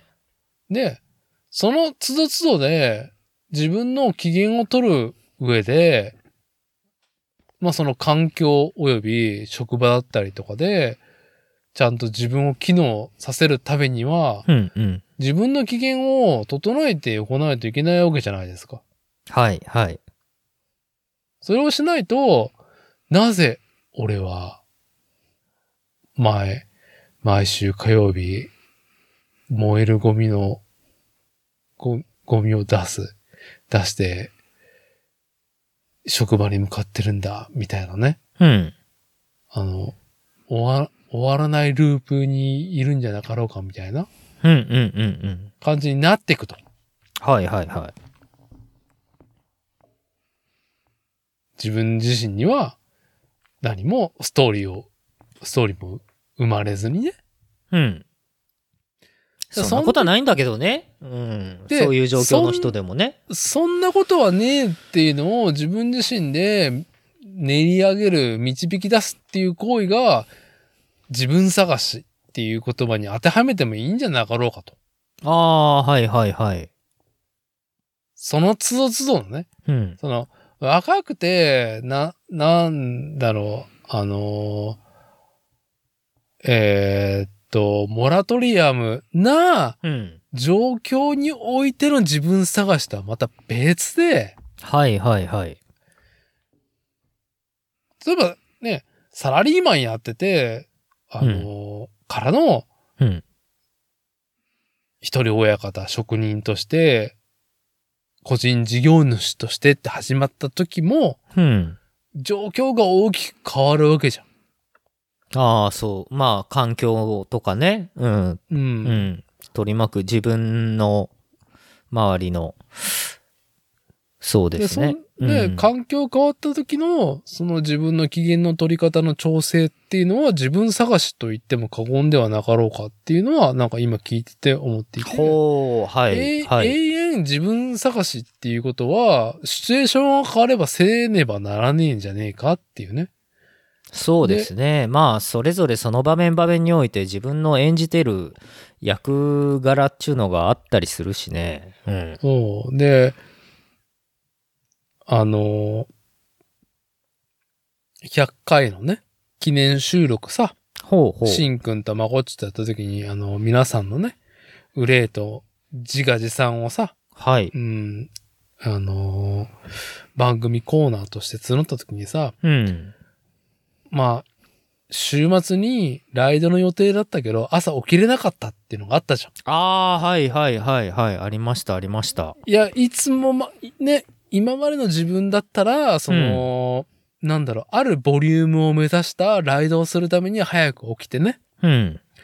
で、えーっと、まあ、家庭にね、不和が生まれない時間帯に帰ってくるっていううんね、うんうん。ことをしようと思ったけど、できなかったっていう憂いがあったじゃん。あありましたね。あん時に、じゃあ今までそう、やってて機嫌が取れてたことができなくなったっていうことじゃない。はいはいはいはい。できなくなったからさ、うん。じゃあもう、家族も仕事もクソだっていうふうには言えないわけじゃん。うんうんうん。じゃあそうなった時の自分のさあまあ老いと向き合うってこともそうだけど、うんうんうん。こう機嫌を取っていく方法を模索することっていうのはまあ自分探しだから、うんうん。まあ永遠終わんねえよな自分探しっていう上ではなんだろうねイスカリユーバーし今回再三後半で話題にしている SF サッカーの地球旅行記うんうん。は、うん。事故で完結する、その思考のロジックを示してくれて、うん。やだそれわかるっていうのがね、我々読者が思うっていうね。うんうんうん。まあなんかね、自分探しの答えをね、いただいたみたいな感じになってるわけじゃん。いうんうんうんや、だから自分探しはね、まあ本当に、その自分のフィジカルが落ちていくと、まあ、脳みそもね、低、ね、本当に低下していくっていう上では、その都度都度で自分探していくっていうのは大事だなっていうのは、うん。うん。うん。はい。そうですね。うわうんああ、それは思いますね。確かにそうですね。あの、なるほど。だから、シンくんが、その、うんドバツさんのフレームにいろいろね、買う、買わない、なぜ買うのかとかさ、うん。いう理由も、後々ね、もう何十年も経ってから、しんくんは自分探しをしてたっていうふうに言ってたけど、その時は多分そのプロセスが必要だった。必要だと感じたから行動に至ってると思うからさ。うん。まあ、あの当時なんかはもう若いからさ、あの、お金あるおから。金。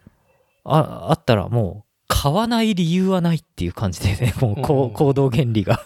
ああ、あれでしょ ?2 週間ぐらい3食パン食って、100円のパン食っときゃいけるじゃんっていうね。うん。それぐらいのフレ幅でいけるっていうね。まあ、いや、そこまであれじゃないけど、あの、一応はね、もう、え、社会人に一応なった時に支払えるようになるであろうから学生時代の卒業直前に頼んだみたいな感じだったんだよね。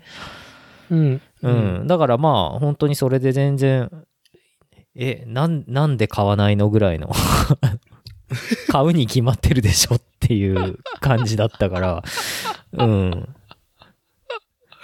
いやいや、いやもうそんだけ自分で練り上げれたんだったら、もう自分探したっていう結果だよね。ここまで俺が高まる、俺を見出せるとは、みたいな ね。そうですよああ、ね練り上げたな、俺、みたいな。俺自身を,、うね、んを練り上げたな、俺っていう。うん思いますよねでそれに対して今自分がそのフレーム作りを仕事にして思うそのあの時思ってたドバッツさんと今僕が思ってるドバッツさんってやっぱ違うから、うん。うんやっぱ、その、もう本当もう今はもう、うん、もう、イフしかないですよね。あの、恐れ、 恐れしかないですよね。ロボットさんに対しての、その、凄さへの、その、なるほうど。ん、あ平服するっていう意味なの、if ね。うん、あの、なんて言うんでしょうね。もう本当にその、尊敬できる部分と、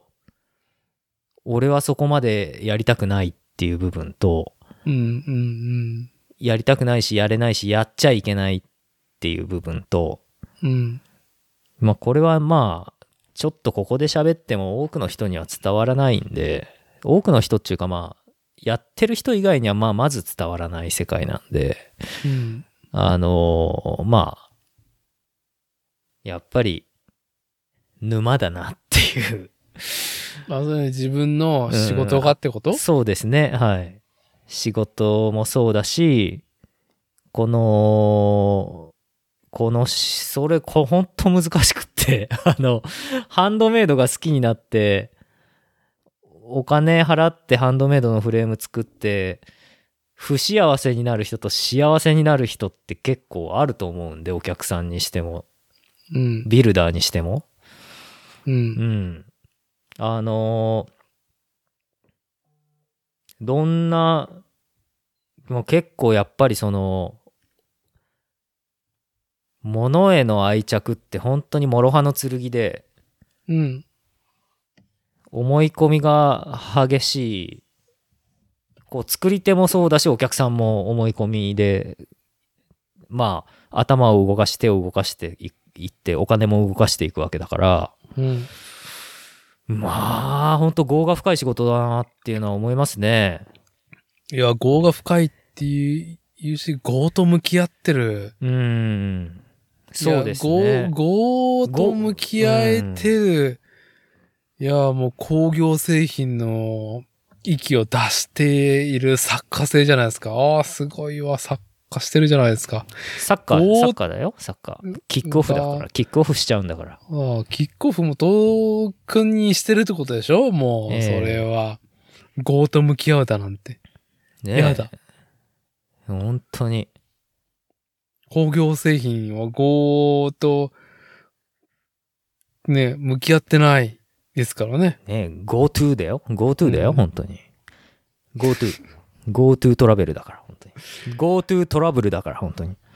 いやー、はにかんで、こう、くだらないことを連発してるかどうかはわかんないんだけど、あのーはい。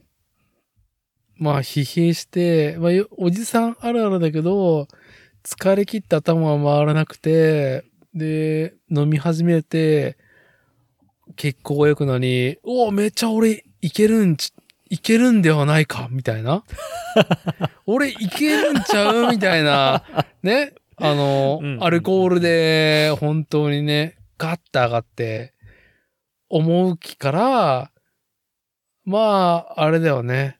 あの、酩酊ではないですけども、あの、アルコールを処理するための、ね、肝臓、肝臓に今ね、あの、最重要案件っていうことで、肝臓さんに血が全部いってるから、うんうん。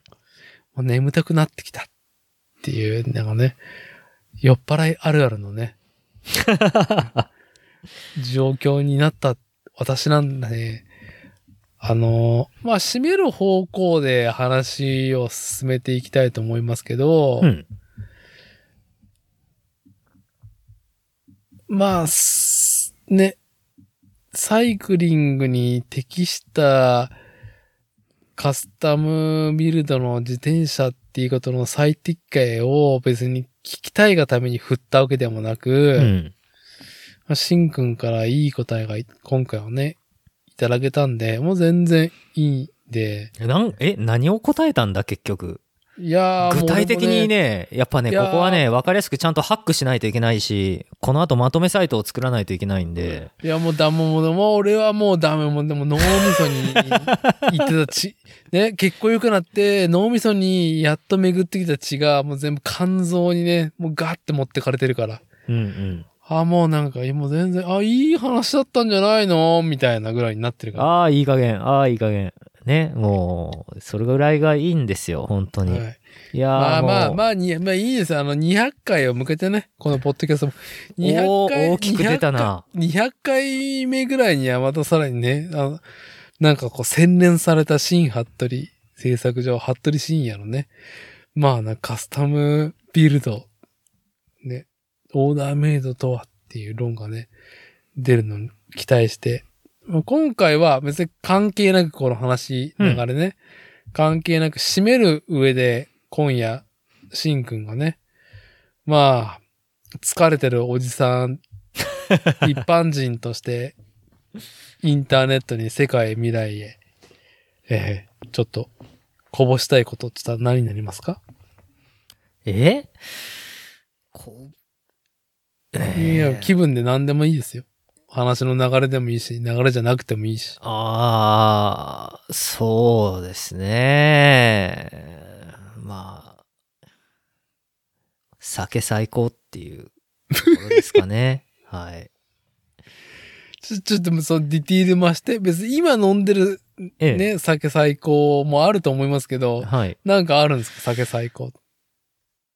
ああ、まあ、あのー最近、ちょっとあの、発見しまして、我が町にも、ほう。あのーだだっ広い濃尾平野の田舎町にもですね、うん。東京からの風が吹いておりまして、東京からの風。はい。。まあ、その名もね、あの、江戸切りそばゆで太郎っていうんです けど、ああ、はい、はい。あの、まあ、お蕎麦屋さんのチェーン店みたいな。はい。あのー関東のリスナーさんにはピンとこないと思うんですけども、はい。あのー東海圏に限った、いや、東海圏を、じゃあ、そのね、生まれ育ったね、名古屋生まれ、名古屋育ちの人間からすると、蕎麦のチェーン店ねえからねっていうね。ないですね。うん。うん。うどきんしだからめんね。う、うん。きしめんうどんならあるんですよね。釜揚げ屋っていうジャンルがあるぐらいだからうんね。うんうんうんのれん分けで。そうですね。うん。んだけど、蕎麦はないんですね。こちらはね。そはうい。ない。はい。そんな中でですよ。もう東京からの風がね、風が見えるんですよ、本当にいやね、東京の蕎麦チェーン店は僕楽しいから、東京行ったら蕎麦チェーン店巡ったからね、蕎麦神だったっけあ、何伊達さんってそんなすごいベテランだったんだね。まあ、元、もともと、うん。その TBS のウィーケンドシャッフルっていうライムスターの歌丸さんああ、はいはい。 2000年代後半にね、盛り上がってきたね。本当になんか、ポッドキャストといの創生と言っても過言ではないぐらいの、ちゃんとしたラジオ番組なんだけど、はいはいはい。あのーやっぱね、ローカルの話が出てくる中で、やっぱ、蕎麦のチェーン店の話は出てきてたわけよ。はうん。そばしん、そばしんだったっけな。なんか名前忘れちゃったけど、まあ、うんいくつかあるチェーン店ね。あ。うんうんう。うんんまあ僕らはその、まあ2000年代後半は岩本級、岩本級。ちゃんと滑舌ができない。岩本級、今でもあるのかなうん。うん。赤坂店があったから、まあ、そこにね、おのぼりさんで行ったりとか。へえ、そんな過去が。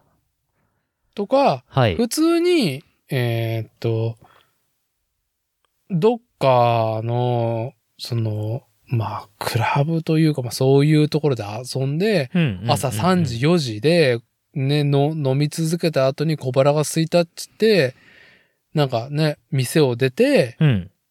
周りを満たすと、やってるのが蕎麦のチェーン店だったりとかするから。ああ、なんかね、大学のね、大学出て東京行った先輩も言ってた。なんかラーメンだと思うけど、そばはちょうどあったかいそばとかちょうどいいみたいなかけそばとかそういうシチュエーションでそう。だから、えうーんと、なんだっけえっ、と、あの、亀のロゴのマークの、うん。なんとか富士。ええ何ラーラーメン屋、ラーメン屋、名古屋だとね。あー、えっ、と、藤井一番。富一士市か。藤井一。うんうんうんうん。うん。はいはい。富士市も、まあちょっと飲めるラーメン屋。あー、もうチェーンそうだったわ。うん。でもラーメンじゃん。でもラーメンだよね。うんあれがそばになってる店が、もう東京めちゃくちゃあるから。へえ、あーでも、まあ確かに言ってた。先輩も言ってた。ゆで太郎、東京結構あるよ、みたいな。うん、だから逆にゆで太郎って、うん、聞いた覚えはあるけど、行ってないから、うん。それぐらい他に競合他社がいっぱいあるから、蕎麦の飲める、はいはい。遅い時間までやってる、うん。お手頃っていうチェーン展開してるところね。そうだね。はい。ちょ、ちょっとあの、僕喋っちゃいましたけども、あの、で、そのゆで太郎が、うん。オラが町にやってきたんですかそうなんですよ。まあまあ、でも実そう際多分1年半前ぐらいからは実際はあって、うん、うん、うん。なんだこれって。遠目からね、その夜とかでも車で通ったり、ある、あの散歩で通ったりとかするときに、うん、うん。そばだとみたいな。はい。そばだとみたいな。なるよね、こっちらと。はいはいなんだこれはと思ってたんですよね。うんうんうん。だけど、この間ね、たまたまそのちょっとこう、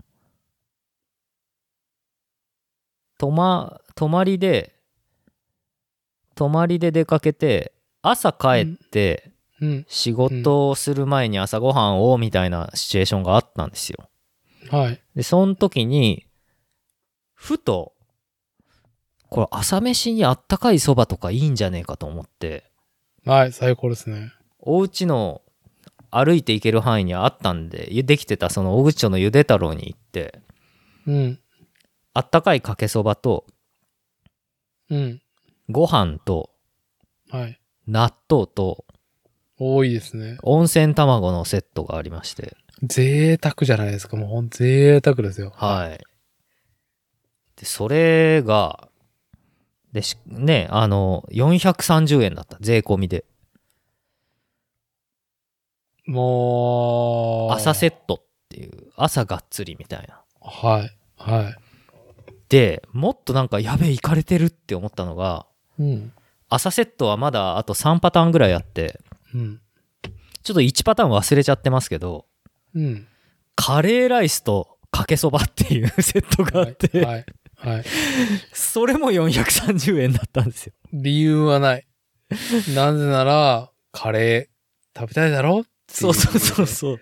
カレーと蕎麦ね。は蕎い。麦ですから、みたいなね。蕎麦のチェーン店ですから。みたいなそうそうそうそう。はいで、さすがにそれは重いだろう、むちゃくちゃだと思って、まあ最初に言った、まあご飯と卵と納豆のセットにしたんですけど、うん。まあこれ、あれでしょって、あの、そばが、そばは、なんかちっちゃいお椀にそばがちょこちょこってあるだけで、ご飯とそばで食べてくださいね、みたいなセットだと思ってたんですよ。うん。ちっちゃいそばだと思ってたんですよ。ところが、普通にそばが1人前分ぐらいあったっていう。で、朝からめっちゃ腹いっぱいになっちゃって、うん。うん。胃もたれするわとか思いながら、家に帰ったんですけど、うん。まあそこでね、俺見つけちゃったんですよね。あの、980円、税込み980円で、もつ煮込みと、なんかあの、おーアジフライと、冷ややっこと、缶ビール2本みたいな、はあ、おいくらですか980円。マジか。そう。で、出てて、マジかよと思って。うん、うん、はい。これはやばいぞと。あの、ジョギングとかして、自由の身のナイスな時間に一発やるしかねえって思って、一発やる。意味深いですね。はい。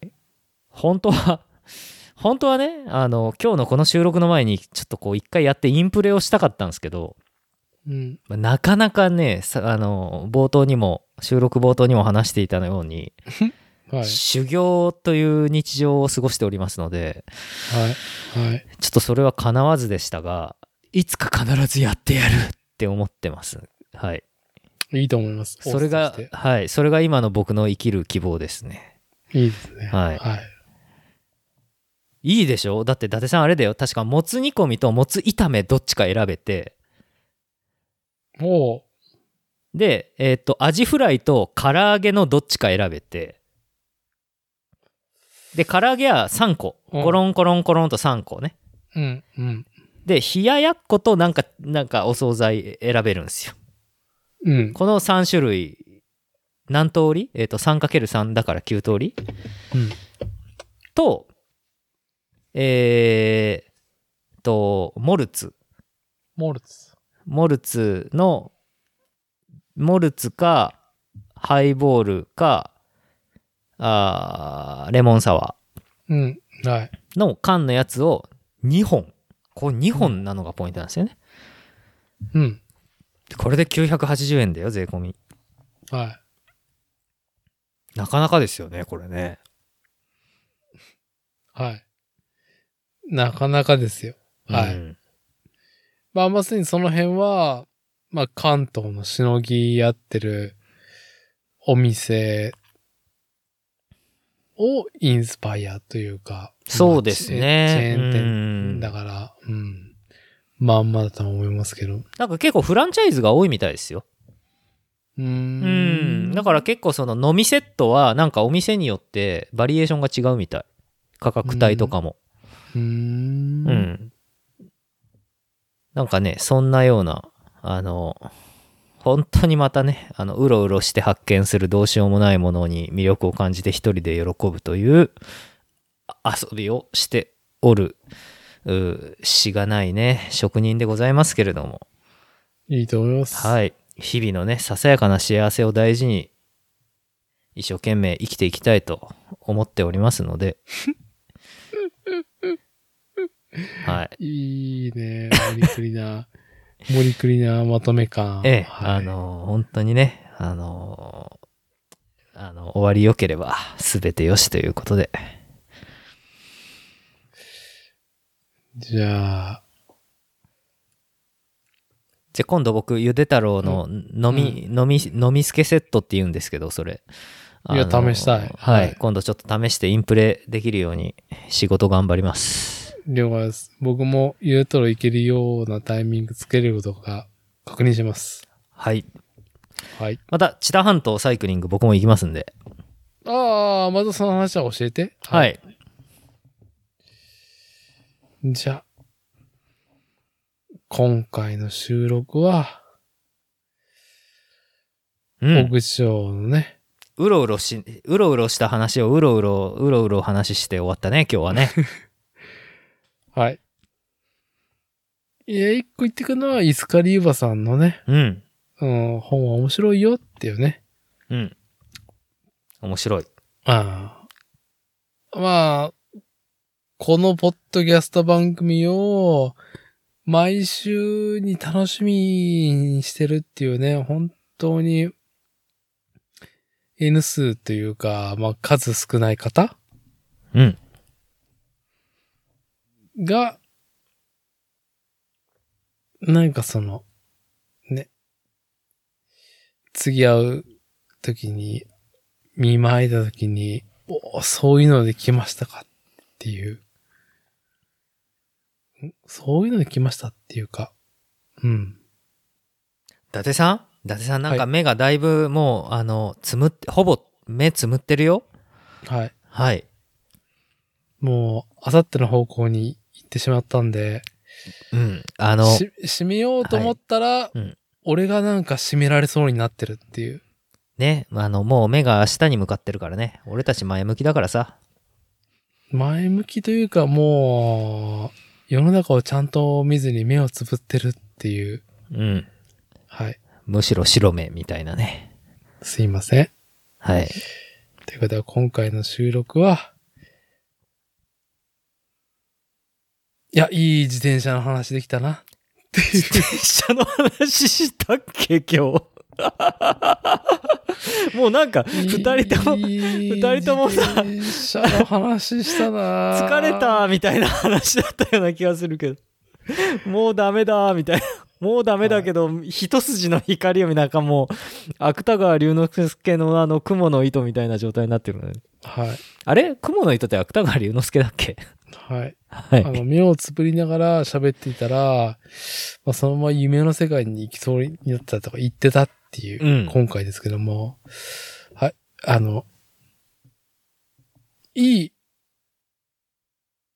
自分探しの話できたような気がします。はいそんなんで、今回の収録は以上となります。ありがとうございました。ありがとうございました